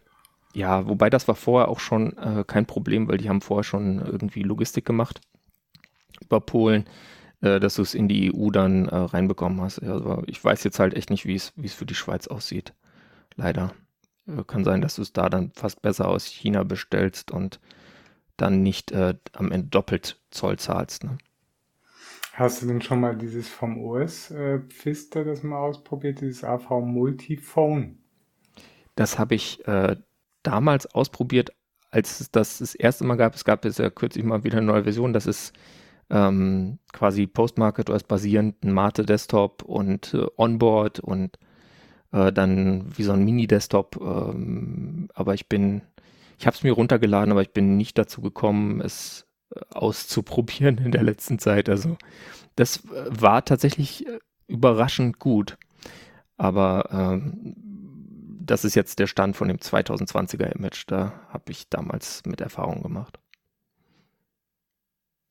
also das ist, ja, keine Ahnung, das ist, ist jetzt auch sowas, wo ich dann sage persönlich, das ist jetzt, das ist nett, aber das ist nicht für mich. Das sage ich genauso auch bei, bei SXMO, das ist auch nicht so richtig für mich. Also das ist auch wirklich nett, aber äh, ich hätte dann schon was, was irgendwie nicht gleich so aussieht, dass die Leute denken, ey, der, der will uns hier kaputt haken. Ah, ich finde es einfach nur toll, mal äh, grundsätzlich finde ich es natürlich begrüßenswert, wenn es solche Projekte gibt. Und ich finde es natürlich mal toll, wenn mal so ganz andere Ansätze mal einfach ausprobiert werden. Ob das ja. jetzt dann alltagstauglich ist oder ob das jetzt irgendwie dann ein richtiges Telefon ersetzen wird oder so. Ähm, das weiß ich nicht, aber jetzt zum Beispiel gerade das, äh, ich hatte ja auch, äh, oder habe sogar immer noch das N900 von Nokia. Mhm. Und das hat halt unheimlich viel Potenzial, da auch wirklich äh, spannende Dinge, die bisher nicht da gewesen sind, mal damit einfach zu testen. Und äh, das äh, ist jetzt bei diesem äh, SM, SXMO, ich vertue mich da immer äh, mit diesem etwas äh, schleierhaften Nazi-Hintergrund, der ist mit einmal im Kopf bei den Nasen da, die dann irgendwie in der Wolfschanze ihre Partys feiern. Deswegen sind die so ein bisschen unsympathisch, aber ähm, äh, das ist, finde ich trotzdem. Das? Ja, ja, da muss ich mal informieren. Da musst du mir mal einen Link schicken. Ja, das ist, sind verrufen, die Jungs. Ähm, auf jeden Fall ist, spielt ja auch keine Rolle, so, das sollte ich jetzt in keinster Weise beeinflussen. Ähm, auf jeden Fall äh, ist das natürlich auch so ein Ansatz. Das wäre jetzt mir persönlich zu hackisch. Also das ist ja dann quasi, du kannst nur noch irgendwie mit Tastatur dreimal hier drücken, dreimal da, dreimal im Kreis drehen und dann macht's Ja, irgendwas. musst du gar nicht mehr. Die haben Gestensteuerung. Okay. Das geht ganz gut eigentlich. Ja, aber einfach mal so, so, so all das, was man so kennt, mhm. über Bord zu werfen. Aber natürlich, da ist es jetzt, geht's dann halt wirklich in so eine super Nerd-Ecke. Ich finde es halt ja, halt schon auch cool, wenn es irgendwie für End-User trotzdem attraktiv ist. Genau. So wie das Librem 5. Ja, theoretisch jedenfalls. Ähm, ja, das, das Librem 5. Da habe ich mittlerweile zwei von und ich habe mir eigentlich vorgenommen, dass ich ja dann das zweite auch mal in mach, nehme und dann mache ich dazu eine Serie Post, aber irgendwie hat mich die Erwerbsarbeit zu sehr eingespannt, um das jetzt gewährleisten zu können. Und ich habe mir dann gedacht, bevor ich in den äh, kompletten Burnout gehe, schiebe ich das lieber auf. Ähm, insgesamt äh, kann man sagen, dass äh, Librem 5 äh, ist, äh, ja, das ist halt dieses Telefon, was ja irgendwie diese, diese ganze Linux-Phone äh, mit Mainline und so Renaissance begründet hat, letztlich mit dem 2017 Announcement. Äh, mittlerweile kriegen die Leute auch ihre Geräte. Ähm, wenn man jetzt mal auf Reddit oder auf Twitter oder vielleicht auch auf Mastodon guckt, gibt es da einige Leute, die äh, nicht ihre Geräte bekommen und der Meinung sind, es geht nicht schnell genug. Ich habe meine, äh, meine Vorbestellung oder meinen Crowdfunder-Beitrag, wie auch immer man das sieht, vom 23. Oktober 2017 irgendwann jetzt Ende März bekommen. Ähm, ich glaube am 26. Also es, es, hat, es hat echt lang gedauert bei denen, äh, wobei äh, man dazu sagen muss, die, das Gerät basiert halt auf einem Chip von NXP, dem IMX8M. Und das ist einer, der halt auch viel in, im Automotive-Bereich verbaut wird. Und ja, irgendwie gab es da so eine Supply Chain Shortage. Ich weiß auch nicht, was da los ist. Ähm, muss irgendwas mit Pandemie und so zu tun haben. Aber deswegen haben die auch ein bisschen eine Ausrede. Ich weiß nicht, äh, ob ich das Produkt jetzt so empfehlen würde. Der Preis ist auch sehr hoch und hat sich mehrfach erhöht. Aber äh, von daher würde ich, wenn dann sagen, auch wenn ich deren Software Development, äh, in das sie tatsächlich anders als Pine 64 deutlich mehr rein investieren, ähm, sehr, sehr toll finde. Also die Ergebnisse stimmen äh, da ähm, habe ich irgendwie Probleme, das jetzt zu sagen, Leute, kauft euch das, äh, weil man weiß halt nicht, wie lange es dauert, bis es kommt. Also wenn man da Interesse hat, dann gibt es auch regelmäßig jetzt auf dem Gebrauchtmarkt, weil es halt Leute gibt, die 2017 die Idee toll fanden, aber es mittlerweile dann nicht mehr so toll finden und es dann halt weiterverkaufen. Aber kommen wir zum, zum Gerät selbst. Ähm, da funktionieren jetzt die, die Kameras mittlerweile. Das war, als ich das letzte Mal hier beigetragen habe, nicht so. Ähm, und äh, das auch wirklich brauchbar. Aber es ist komplett manuell. Das heißt, man muss wirklich da so ein paar Slider äh, mit dem Fingerchen bewegen. Ähm, angefangen von äh, der äh, ja der Grundhelligkeit, äh, dann dem also wie, wie, weit der da überhaupt Licht reinlässt, dann äh, das Exposure nochmal runter korrigieren, die Farbtemperatur und dann noch gibt es als drittes noch einen Fokusregler für die Rückkamera. Das heißt, da ist man ganz schön beschäftigt, wenn man jetzt ein perfektes Bild machen will. Äh, aber die sind dann auch okay im Ergebnis. Also kann man nichts sagen. Auch die äh, grafische Oberfläche Fosch ähm, entwickelt sich ganz gut. Ähm, die bringt jetzt dann mit der nächsten Version, wo jetzt, äh, von der jetzt schon eine Beta verfügbar ist, ähm, so eine Gestensteuerung, da wo man vorher äh, getippt hat, also das ist für dieses, es gibt auch bei diesen ganzen Mobilbetriebssystemen immer so ein Menü, was man so von oben runter wischt. Da musste man vorher beim äh, Librem 5 und beim Pinephone, also bei, bei Fosch, immer so tippen und nicht wischen und jetzt kann man erwischen und dann kommt das runter. Äh, genau das gleiche gilt für, um, um den, den App-Drawer aufzurufen. Und da wird dann in der Version danach, wird dann auch nochmal der, der App-Drawer und das Handling äh, groß überarbeitet werden. Also äh, wo es halt auch schon Code gibt, den dann eine bestimmte Distribution zwischendurch mal geschippt hat, äh, was so ein bisschen problematisch war, weil, naja, das ist halt nicht Teil vom Release und das ist eh schon eine Beta und dann noch unmerged Merge Requests drüber packen, aber ich glaube, das führt zu weit. Insgesamt muss man sagen, es geht voran. Ähm, es äh, fühlt sich gut an. Das Librem 5 ist halt auch ein Stück flotter als das Pinephone, ähm, weil es äh, eine bessere äh, RAM-Bandbreite hat und eine bessere GPU und ein bisschen schneller getaktete, langsame Cortex A53 Cores. Ähm, und ja, was so der, der Venus-Tropfen ist, ist aber die Akkulaufzeit. Also ähm, da kam ich so auf ja, maximal zwölf Stunden bei sehr leichter Nutzung. Äh, deswegen machen die jetzt auch ein Deep Sleep Feature, was das Pinephone hat. Also zum Vergleich, ähm, jetzt mit Postmarket OS Stable habe ich es kürzlich geschafft, dass mein Pinephone, da habe ich es aber wirklich also da habe ich irgendwie dreimal äh, irgendwie die Twitter-App aufgehabt und habe äh, mal fünf Minuten telefoniert an den zwei Tagen, aber es hat dann halt zwei Tage gehalten. Ähm, und Purism, das geht halt dank Deep Sleep und Purism will jetzt das auch äh, fürs Lippen 5 ermöglichen, aber genau wie es beim Pinephone war, als das da im August 2020 äh, losging mit äh, Crust, äh, wie die Firmware heißt, die dann auf dem Pinephone läuft, um das möglich zu machen. Äh, das dauert einfach, bis es dann äh, stabil ist, weil du hast dann teilweise so irgendwelche komischen Race Conditions ähm, mit diesem Modem, was über USB angebunden ist und dann irgendwie das Telefon aufwachen muss und wie kriegt man das hin, dass die Software dann schnell genug aufwacht und so weiter.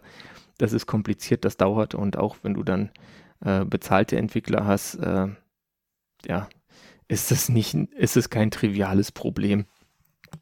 Aber äh, dadurch, dass sie daran arbeiten, denke ich, dass es dann irgendwann auch funktionieren wird und äh, das ist dann schon äh, ganz nett. Äh, was problematisch ist beim Librem 5, so habe ich jetzt in meiner Nutzung festgestellt und das betrifft auch beide Geräte, weil ich mit dem einen ja kaum was gemacht habe, ist dieser WLAN-Chip. Äh, da haben die einen von Red Pine Signals äh, verbaut. Ähm, das, ähm, ja, habe ich sonst auch noch nie von gehört, persönlich. Und äh, das Ding ähm, wird teilweise wirklich sehr heiß und braucht relativ viel Strom auch. Also man hat beim Leben 5 an der Seite drei Kill-Switches und das für WLAN ist bei mir wirklich immer, wenn ich WLAN gerade nicht brauche, aus deswegen. Ähm, weil sonst ist der Akku halt deutlich schneller leer. Was irgendwie Hast so ein bisschen blöd ist äh, Peter, bei deinen Timephones nochmal kurze Frage dazu. Hast mhm. du die Variante denn jetzt, weil du ja jetzt äh, zusammenfassend sagst, das wäre jetzt so das Device, was du im Moment zum Testen empfehlen würdest.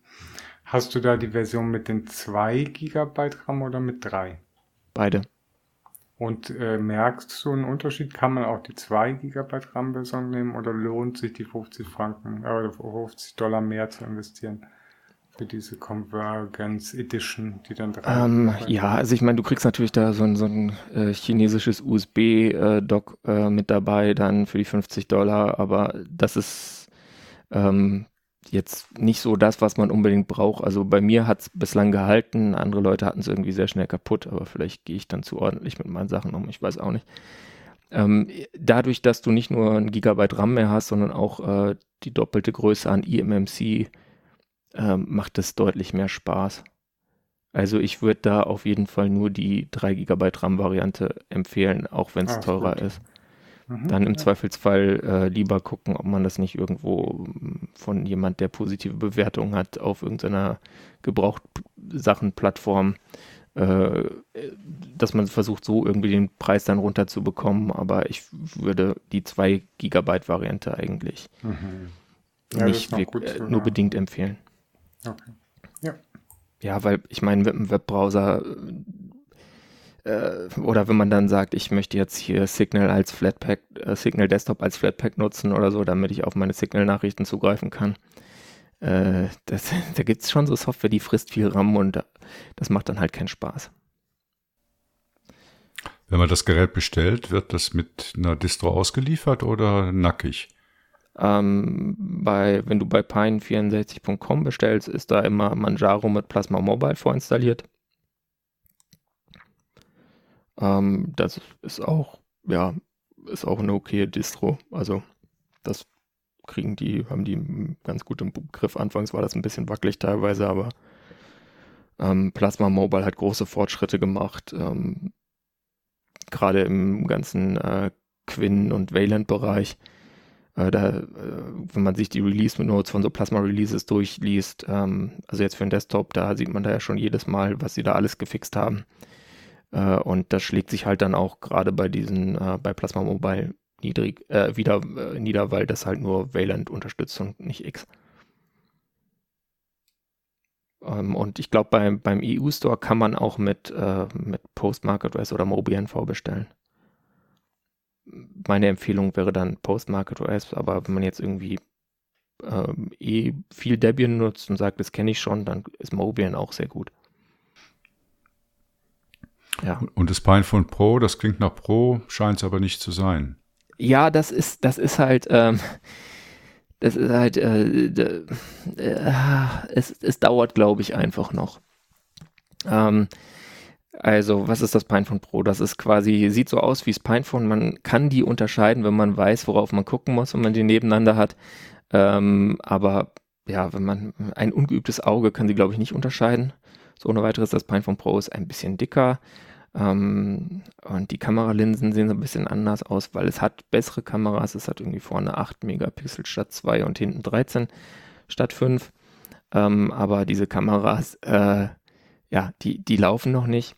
Aber entscheidender ist, was da innen drin ist. Und zwar ist da ähnlich zum Pinebook Pro äh, eben kein Allwinner A64 drin, sondern ein Rockchip RK 3399S. Das ist eine Spezialvariante, die Rockchip äh, von diesem ja, 2017 eingeführten Chip gemacht hat, ähm, der dann halt ein bisschen runtergetaktet ist und deswegen weniger Strom brauchen soll. Ähm, sonst 4 GB RAM, das ist das Maximum, was der äh, was das System on a Chip erlaubt und 128 GB eMMC, also schon ganz nett, 400 äh, Dollar plus Zoll oder beziehungsweise plus Einfuhrumsatzsteuer plus äh, Versand. Ähm, insgesamt hat das dann das gleiche Modem, das heißt, die Modem-Firmware funktioniert da auch. Auch diese Erweiterung fürs Pinephone, von der ich gesprochen hatte, also diese, die man, dass man einfach eine andere Rückseite dran macht und dann hat man irgendwie ein Feature.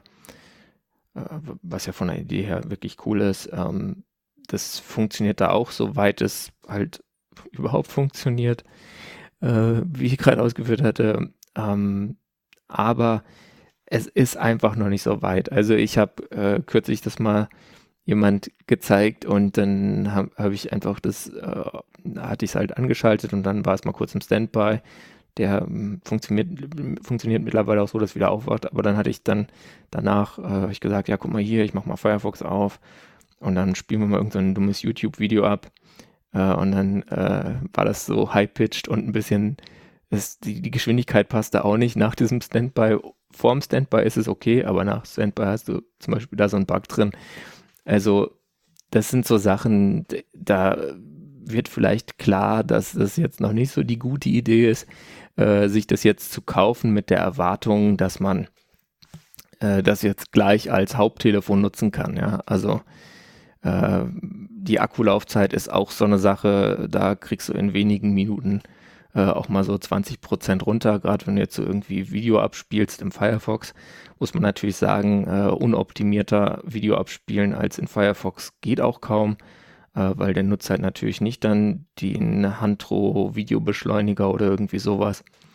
Und äh, wenn man da äh, weiß, wie das sonst so weiterläuft mit Video-Hardware-Beschleunigung äh, beim, bei Mozilla, dann kann das auch noch ein paar Releases dauern, bis das irgendwann mal funktioniert, falls jemals.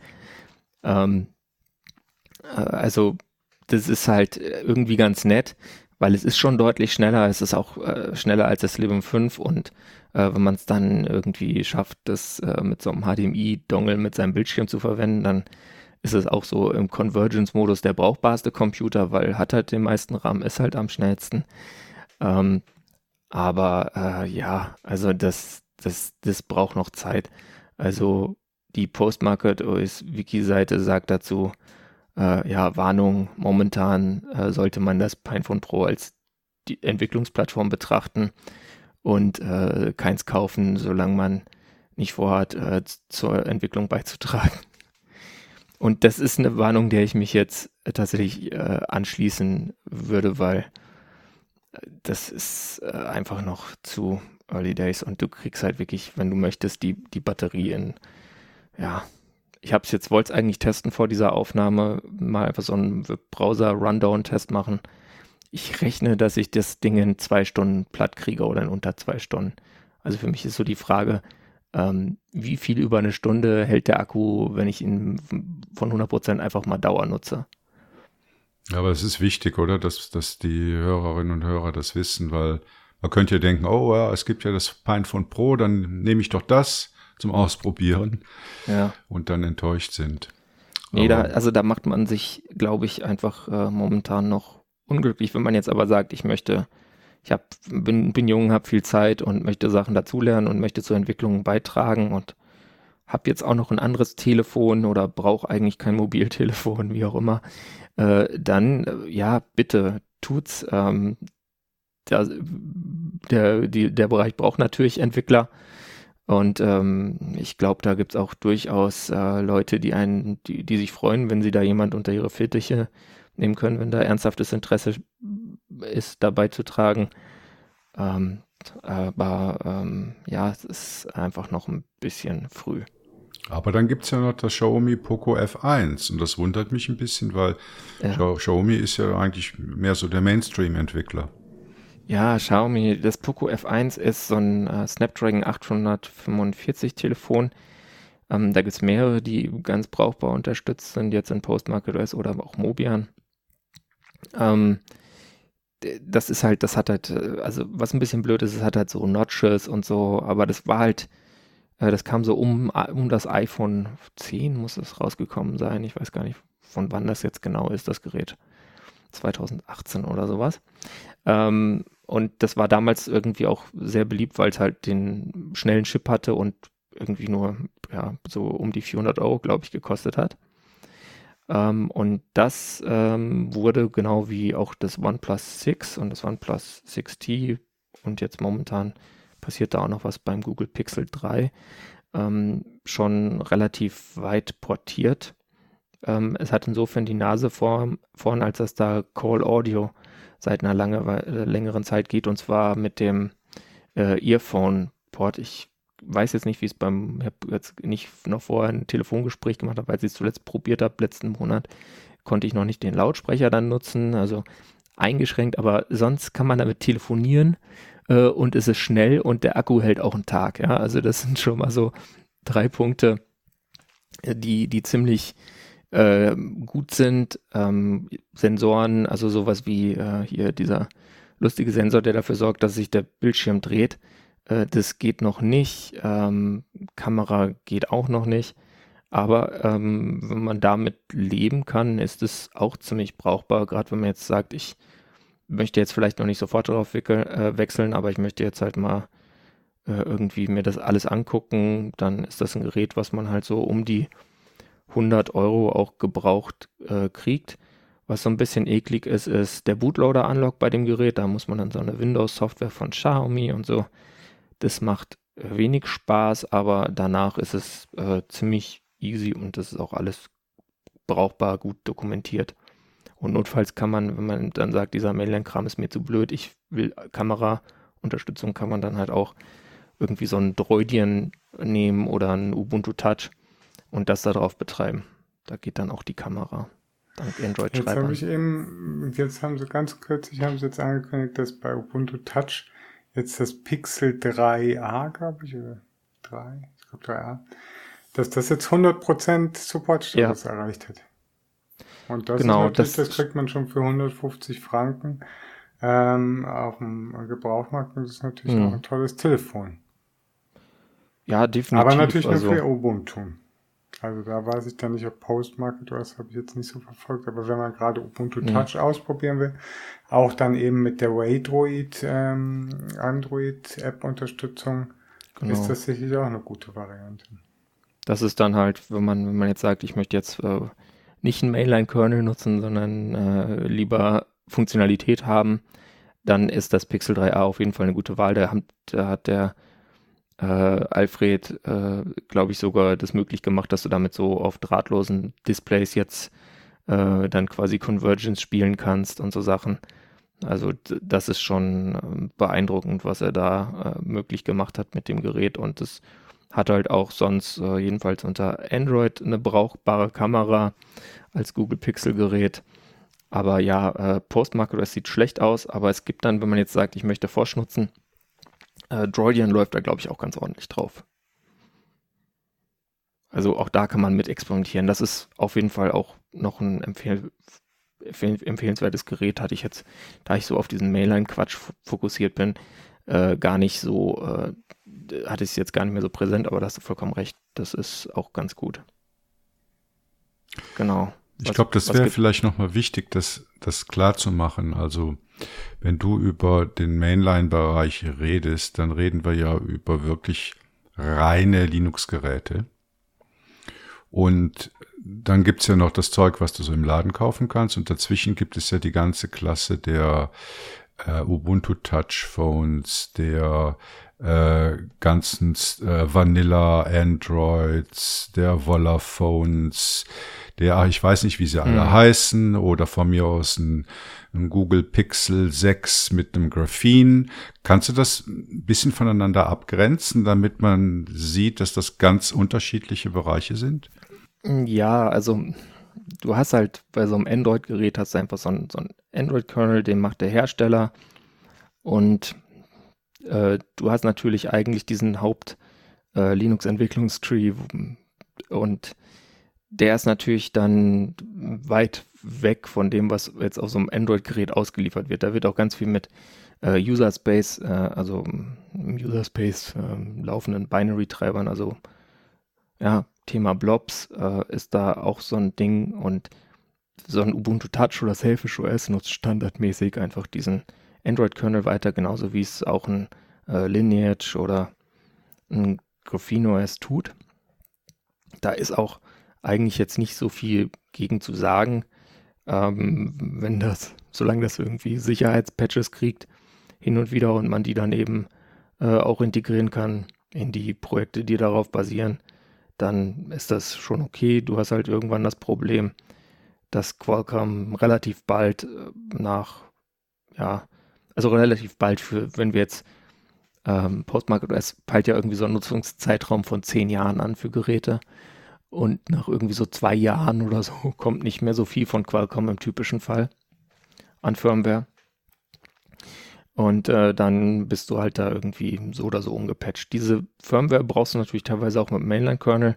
Von daher hast du auch da die Problematik. Aber ähm, Martin Brand, das ist ein Postmarket OS-Team, äh, Mitglied, der hat mal so eine Webseite gemacht, wo er auflistet, die heißt mainline.space, äh, wie viel denn jetzt die verschiedenen Linux-Telefone so an äh, Patch-Umfang im Vergleich zu einem ähm, Mainline-Kernel, von dem sie gebrancht sind, haben. Und dann gibt es dazu als Vergleich noch äh, not.mainline.space, wo das einfach mal für ein äh, OnePlus 6 mit äh, Lineage aufgelistet ist. Und ähm, ja, also auf der Mainline-Status-Seite hast du dann so, ja, die, die, die schlimmste Anzahl äh, Changes zum Mainline-Kernel sind beim Pinephone tatsächlich mit dem Megi-Kernel, jedenfalls auf 5.16er Niveau, sind so 500.000, ich glaube, das sind Zeilen dann, weil es geht ja um Diff, und dann zählt ja die Zeilen, äh, knapp 500.000 Zeilen, wobei man fairerweise dazu sagen muss, dass äh, 450 1000 Zeilen davon der WLAN-Treiber sind äh, für den blöden Realtek-Chip im Pinephone. Also äh, geht dann insgesamt schon. Äh, und bei so einem OnePlus 6 Downstream, da hast du dann halt nicht 500.000, sondern über 5 Millionen äh, Zeilen Veränderungen im Vergleich zum äh, Mainline-Tree. Also was das, ob, ob man, das ist auch so ein bisschen so eine, so eine Glaubensfrage. Aber für mich ist es halt schon so, ich hätte halt schon gern was, was ich langfristig betreiben kann und will. Und dann hast du halt nicht so gern, dass du irgendwie da auf deinem Linux-Gerät uname äh, dash a oder uname minus r eingibst und äh, dann da steht, ja, hier Linux 3.20 oder irgendwie sowas, 4, wo du halt weißt, ja, okay, Vorsteinzeit. Ja. Okay, Peter, du hast hier noch ganz viel stehen. Ja, ähm, ich lasse mal ein bisschen was davon weg. Also was ich mache, ich schreibe weiter wöchentliche Linklisten äh, mit meinem Weekly Update auf linmob.net und ich habe dann noch so ein weiteres Projekt äh, angefangen, das heißt linuxphoneapps.org. Das äh, ist so eine App-Liste, die habe ich mal von äh, jemand anderem übernommen. Carve of Pi, das war MGL Apps. Und äh, die ist dann mittlerweile auf 400 Apps angewachsen und wird mittlerweile mit einem äh, ja, äh, Static Site Generator dann ausgespielt und nicht mehr über so ein JavaScript-Ding, was ich da geerbt hatte kann man sich mal angucken äh, und Feedback äh, bitte immer gerne, weil äh, ich bin jetzt auch nicht der, der beste Designer der Welt und äh, ja, da wenn da die Darstellung irgendwie brauchbarer gemacht werden könnte hier und da, freue ich mich über jede E-Mail und äh, gehe da gern in jeden Dialog und freue mich auch über Beiträge. Ähm, es ist tatsächlich so, jetzt in diesem Monat habe ich noch keine neue App beigetragen, aber durfte schon zwei Apps, die andere beigetragen haben, reinmergen. Also äh, das ist auch immer schön, wenn man externe Kontributionen bekommt. Also falls ihr da noch was findet oder was auf der, ich habe auch so eine Liste mit, wo die draufstehen, die ich nochmal testen und hinzufügen muss, ähm, stehen. Äh, wenn da jemand sich die Arbeit macht, ähm, dann äh, bin ich da sehr dankbar. Und sonst, ja, ich weiß nicht, äh, es gab noch eine Frage von Leo mit, äh, ob es Linux-Fonts gibt, die ohne Blobs auskommen.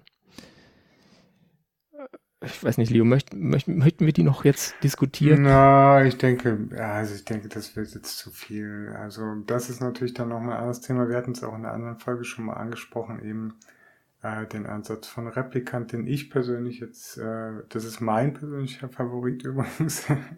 Mhm. da bin ich wahrscheinlich irgendwie ziemlich ab von, äh, von allem, aber der entspricht mein, meiner persönlichen Wertvorstellung am ehesten. Ja. Und ob da dann eine Android GUI draufläuft oder irgendwie eine Ubuntu oder sonst was, ist dann eher für mich nebensächlich. Ähm, und da sind wir halt noch, äh, noch lange nicht. Aber das ist, ist dann wirklich eigentlich eher ein anderes Thema. Und klar, Du hast jetzt dann hier in den Shownotes noch das Open Mocore genannt. Das hatte ich tatsächlich auch lange, das habe ich dann verschenkt. Ähm, das ist natürlich auch ein ganz tolles Projekt gewesen. Ich bin mir da auch nicht mehr, das, da müssen wir mal so eine Historienfolge machen, mit dem man der im Projekt aktiv war.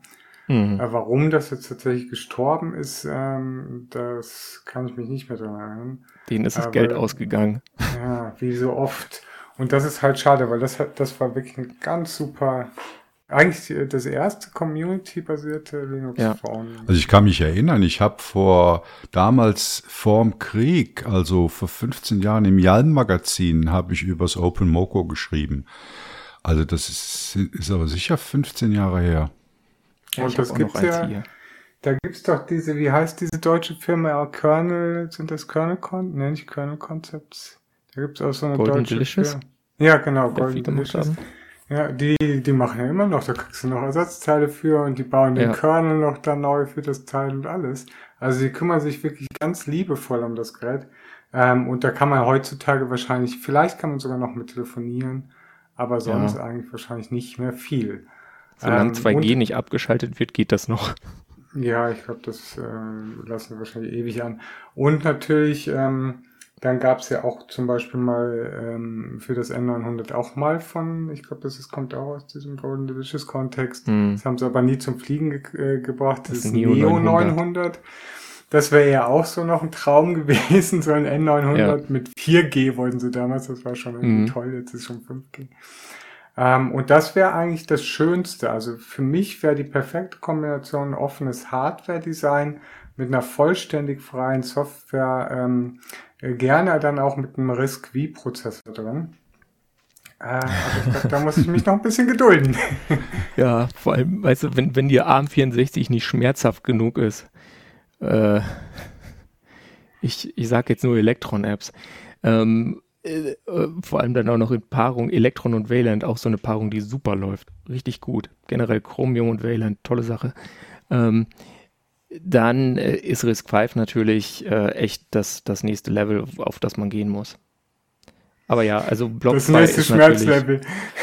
Ist, ist sehr schwierig. Äh, das ist ja auch bei den Laptops so und das ich, da hast du recht, das ist ein Thema für eine andere Folge, aber das können wir gern mal machen.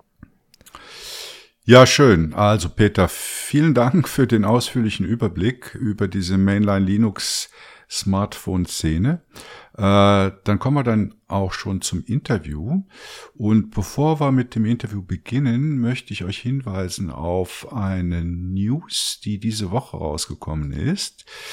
Da hieß es nämlich, dass nach Ansicht der Vergabekammer Baden-Württemberg liegt eine datenschutzrechtlich unzulässige Übermittlung von personenbezogenen Daten in ein Drittland, also außerhalb der EU, auch dann vor, wenn der entsprechende Server von einer in der EU ansässigen Gesellschaft betrieben wird.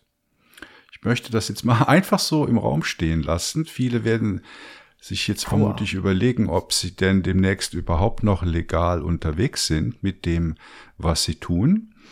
Und dazu passt auch das Interview, was ich mit dem Thomas von der Firma Copano über deren Groupware geführt habe. Viel Spaß beim Interview. Hallo Thomas und herzlich willkommen beim GNU Linux CH Interview. Ja, vielen Dank, dass ich da sein darf. Hallo. Ja, äh, ich weiß nicht, ist es bei euch auch so heiß wie bei uns? Also ich sitze hier bei 32 Grad, also drin ist es kühler, aber draußen ist, ist bei euch auch so? Wir, wir, sitzen schön im Norden und da ist es deutlich kühler. Und äh, ich komme mit im Moment hier Temperatur 27,6 Grad raus. Insofern, das sind schon einige Grad weniger. ja, Thomas, erzähl doch mal, wer bist du, was machst du, wo arbeitest du?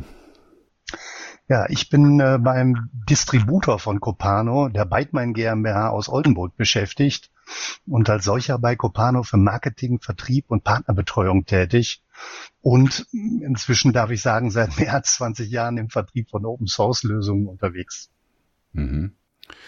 Ähm, die Firma Copano, also vielen sagt das etwas. Ich glaube, bei den meisten klingelt da so das Wort Groupware im Kopf.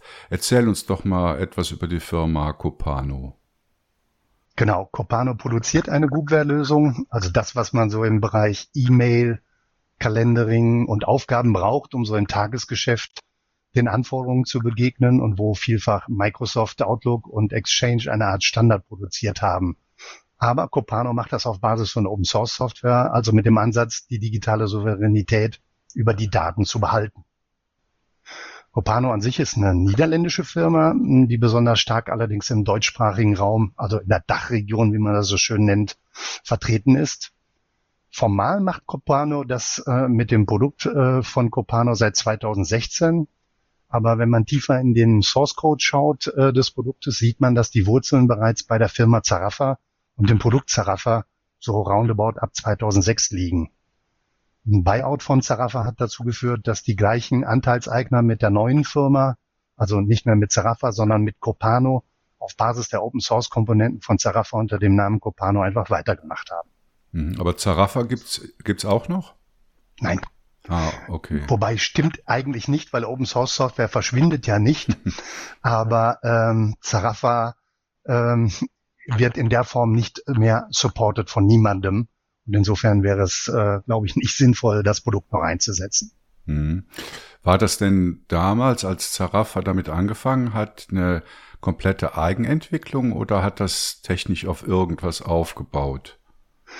Ja, da gibt's auch noch zwei Vorläufer. Da muss ich dazu sagen, ich kenne zwar die Vorläufer auch im Groben, aber da würde ich jetzt äh, mich zu weit aus dem Fenster lehnen, um genau zu sagen, wie es exakt abgelaufen ist. Also es gibt zwei Firmen, die vorher ähm, auch etwas in der Richtung gemacht haben. Die Firma Connectux und äh, soweit ich das auch im Hinterkopf habe, einmal Exchange for Linux. Aber die exakten technischen Zusammenflüsse, dazu kann ich leider nichts mehr sagen. Das ist auch inzwischen mehr als 15 Jahre her. Ja. Äh, wie groß ist denn die Firma Copano? Ähm, Copano ähm, ist im Moment ähm, mit roundabout ähm, 20 Leuten unterwegs, allerdings nicht ausnahmslos auf der Payroll von ähm, Copano. Ich sage das mal jetzt für die Firma Bytemine. Bei uns sind alleine jetzt vier Personen ähm, aktiv äh, für die Vermarktung und für das Tagesgeschäft von Copano, für das Marketing, für den Vertrieb, Partnerbetreuung und ähnliches eingesetzt, so dass man so ein bisschen abschätzen kann, in welcher Größenordnung man da unterwegs ist. Mhm. Und vermutlich gibt's ja dann auch noch den Community-Anteil, der vielleicht auch dazu beiträgt, Copano weiterzuentwickeln. Ja, wobei man dazu sagen muss, das war zu Copano-Zeiten sehr viel, äh, zu Zarafa-Zeiten sehr viel stärker. Ähm, zu Copano hat sich der externe Code-Beitrag der Community deutlich reduziert.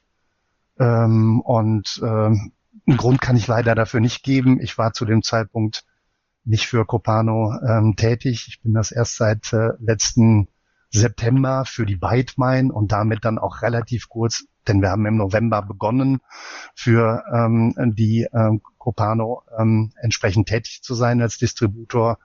Ähm, da, das entzieht sich einfach meiner Kenntnis, kann ich wenig zu sagen. Mhm. Warum das so ist. Also du hast schon gesagt, Copano ist eine Groupware. Äh, hast auch schon gesagt, ja, kann man sich so ein bisschen wie äh, Microsoft Exchange oder sowas vorstellen. Also welche Komponenten sind in der Copano Groupware enthalten? Also das, was alle und natürlich den Hauptbestandteil ausmacht, ist einfach der die Mail-Komponente. Natürlich kann man Mails damit ähm, entsprechend bearbeiten, aber genauso eine wichtige Komponente, denke ich mal, ist das Calendaring und ähm, auch natürlich Aufgaben und Notizen, die man so allgemein aus dem, ich sag jetzt mal, Exchange-Umfeld heraus kennt.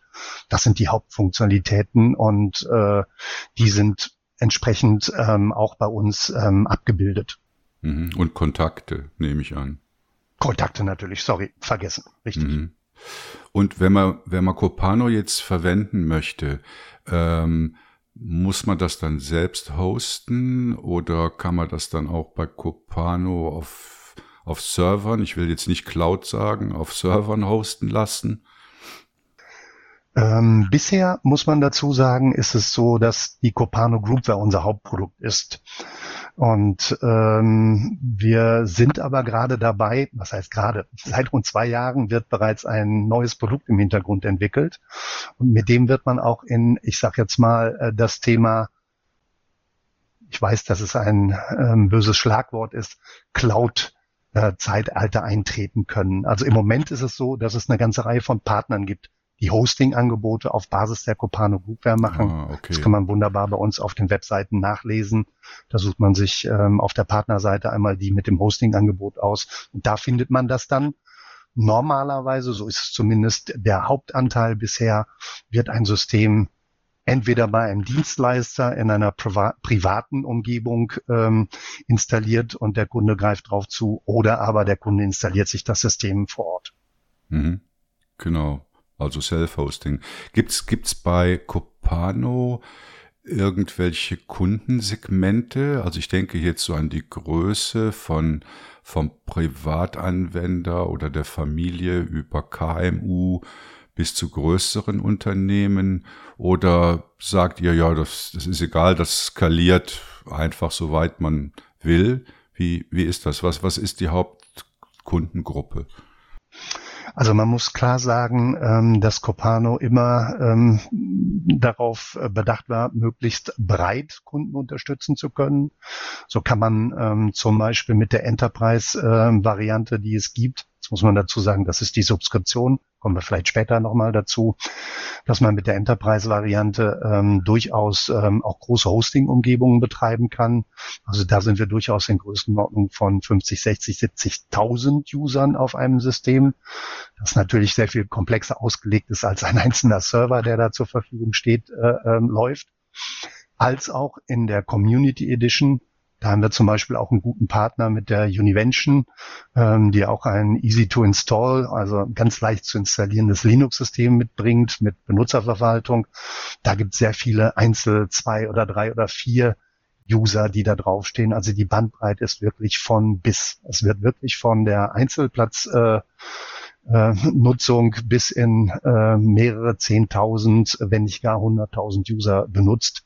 Allerdings jeweils doch technisch sehr unterschiedlich aufgesetzt und in der Regel für das Hosting in diesen großen Szenarien nicht ohne unsere Mithilfe. Das lässt sich nicht äh, einfach per ähm, easy to install Image oder äh, ähm, TAR-Files ähm, organisieren. Hm, ja, das kann ich mir vorstellen. Jetzt also die Copano Groupware ist das Hauptprodukt. Ich habe aber bei euch gesehen, es gibt auch noch weitere Produkte, also Copano Meet und, und Schnittstellen. Was, was hat es damit auf sich? Ja, also ähm, die, ich sag mal, das Copano Meet hat sich auch vor mehr als äh, fünf Jahren eigentlich aus einem Webmeetings heraus entwickelt. Da war man ähm, eigentlich der Zeit sehr weit voraus und hat versucht natürlich in einer Copano Suite ähnlichen Umgebung nicht nur das Thema ich sage jetzt mal, Groupware abzuhandeln, sondern auch bereits in, das, in die Richtung Videomeeting ähm, und ähm, ja, Gesprächsübertragung zu gehen.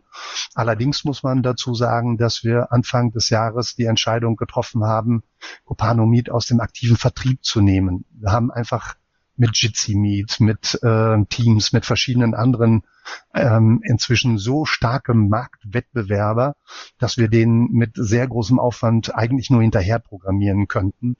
Das Produkt läuft stabil, es ist gut, es kann von jedermann äh, kostenlos eingesetzt werden, aber wir bieten es nicht mehr aktiv am Markt an.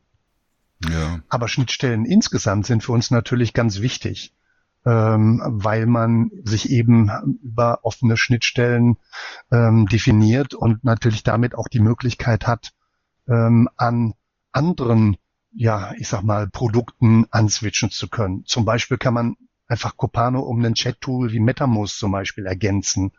Das wäre etwas. Oder wenn ein ähm, großes Unternehmen zum Beispiel eine Lösung hat, ähm, wo Produktionstermine vielleicht verwaltet werden dann wäre es doch vielleicht auch ganz interessant, dass diese Produktionstermine vielleicht in einem allgemeinen Kalender stehen, die eben nicht nur im Produktionssystem sichtbar sind, sondern vielleicht auch in einem solchen Kalendersystem. Dafür braucht man offene Schnittstellen und die sind halt vorhanden. Und insofern kann man äh, mit dem Produkt natürlich sehr viel mehr machen als in Anführungsstrichelchen nur das, was ein Groupware-Server so klassisch, klassisch könnte. Mhm. Was, was mich jetzt auch interessiert und auch bestimmt viele unserer Hörer und Hörerinnen ist, wie das Geschäftsmodell von Copano aussieht. Also es, es steht ja immer so diese Frage im Raum, äh, ja, kann man mit freier Software Geld verdienen? Wie ist das bei euch? Oh ja, ich habe ja vorhin zu Anfang schon gesagt, ich bin seit mehr als 20 Jahren im Vertrieb von ähm, Open Source oder freier Software tätig. Ähm, und ähm, damit kann man sehr wohl Geld äh, verdienen. Allerdings vielleicht nicht auf die klassische Art und Weise einer Lizenz, denn die Lizenz der Software ist ja eine Open Source Lizenz, also eine freie Software. Sie kann also so eingesetzt werden, wie sie ist kommt grundsätzlich auch erstmal ohne weitere Garantien daher. Das kennt man aus dem Microsoft-Umfeld natürlich genauso. Da ist ein Office-Produkt auch nicht mit welchen, irgendwelchen Garantien ausgestattet. Ähm, aber was wir tun, ist halt, wir machen ein über eine Subskription im Grunde genommen ähm, es möglich, dass man die Weiterentwicklung des Produktes äh, entsprechend fördern kann. Und Teil einer Subskription ist eben auch in gewissem Umfang ein Support. Wobei eine Subskription eben auch keine Garantie enthält, dass ein entdeckter Fehler ähm, innerhalb kürzester Zeit gelöst ist. Das ist nicht mal eine Garantie, dass er überhaupt gelöst wird. Das liegt einfach daran, ähm, dass man ähm, das mit einer Subskription gerade auch im kleinen Umfeld gar nicht bezahlen könnte. Also da müssten ähm, hunderttausende einzelne Nutzer ähm, das System kaufen. Wir haben zwar eine sehr große Anzahl von Kunden, aber es ist eben nicht ähm, in die völlige Breite gegangen, dass es hunderttausende Einzelnutzer gibt, sondern wir haben schon sehr stark natürlich Firmenkunden, die bei uns Subskriptionen erwerben. Also was bekomme ich denn dann für so eine Subskription? Ich kriege einen gewissen Supportumfang und ich bekomme natürlich das Recht, die jeweils neu, neueste Version zu beziehen. Und ich bekomme auch ähm, oder ich gebe auch im Grunde genommen in der Subskription eine Art von ähm, Unterstützungsversprechen ab in beide Richtungen. Also beide Seiten sind sich darüber einig, dass das Produkt weiterentwickelt wird. Und das macht eben eine Subskription aus. Hm, okay. Jetzt, ähm, es gibt ja im Groupware-Markt gibt es noch andere Anbieter, auch im Open Source oder freie Software-Umfeld. Wie, wie differiert, äh, differenziert sich jetzt Copano äh, im Groupware-Markt? Also zum einen machen wir das wirklich sehr, sehr lange schon. Also wir sind seit mehr als acht, 16 Jahren als Microsoft Exchange Alternative grundsätzlich am Markt tätig und mit einer enormen Erfahrung ähm, mit dem sogenannten MAPI-Protokoll. Das ist das, was im Hintergrund eines Exchange und Outlook gesprochen wird. Das heißt, äh, wie Daten entsprechend zwischen den Systemen gehandelt werden. Und wir haben halt eine echte Exchange-Alternative gebaut. Das heißt, wir können MAPI sprechen. Und insofern ist das, glaube ich, einer der wesentlichen Vor Vorteile, ähm, den ähm, ähm, Copano ähm, an sich hat, bereits seit Sarafa Zeiten. Ähm, wir verwenden aber ähm, auch ähm, zum Beispiel Produkte wie Z-Push, Z-Push ist eine ähm, Unterstützung zur Anbindung von mobilen Clients. Ähm, da ähm, nutzen wir das Active Sync Protokoll, das auch zur, ich sag mal, Datenübertragung von äh, Microsoft zu seinen ähm, ja, Mobilgeräten oder zu Mobilgeräten, die sich mit Microsoft verbinden lassen, entsprechend verwendet wird. Und auch da haben wir eine entsprechend irrsinnig lange Erfahrung. Und auch das Produkt Z-Push oder dieses, diese Mobilanbindung findet nicht nur bei uns im Produkt Anwendung, gibt auch die ein oder andere ähm, freundlicherweise Wettbewerbsalternative, die auf das Know-how, was wir dort gesammelt haben und auch als Open Source zur Verfügung gestellt haben, zurückgreifen, äh, gegriffen haben. Wie aktuell das im Moment ist, wie weit das äh, geht, kann ich im Moment gar nicht ganz genau sagen, aber es gibt auf jeden Fall mehr als ein ähm, aktuelles Groupware-Produkt, das auch auf Z-Push und die Dinge, die wir da entwickelt haben, zugreift. Hm. Jetzt äh, seid ihr mit irgendwelchen Herausforderungen in diesem Groupware-Markt konfrontiert. Also gibt es, was sind die größten Schwierigkeiten oder eben Herausforderungen, um in dem Markt zu bestehen? Ich denke, so die digitale Souveränität der Daten zu gewährleisten ähm, und sich von abzugrenzen, von anderen Ab Angeboten abzugrenzen, die das nicht können. Ich glaube, das ist ein ganz wesentlicher Punkt ähm, an Herausforderung bei, im Rahmen von Corona hat es ungeheuer viele verlockende Angebote gegeben, wie zum Beispiel neben einem, einer Video-Meeting-Lösung auch noch gleich den Exchange in der Cloud zu betreiben, ähm, aber eben ohne auf datenschutzrechtliche Belange zu achten. Also das finde ich ist ähm, eine echte Herausforderung und wir merken, dass sich mit der DSGVO und dem immer stärkeren auch Achten auf die rechtlichen Gegebenheiten, natürlich spielen auch die Datenschutzverantwortlichen ähm, ähm, in den einzelnen Ländern eine große Rolle, dass wir da doch ähm, sehr viel Rückenwind und auch inzwischen sehr viel Anfragen bekommen.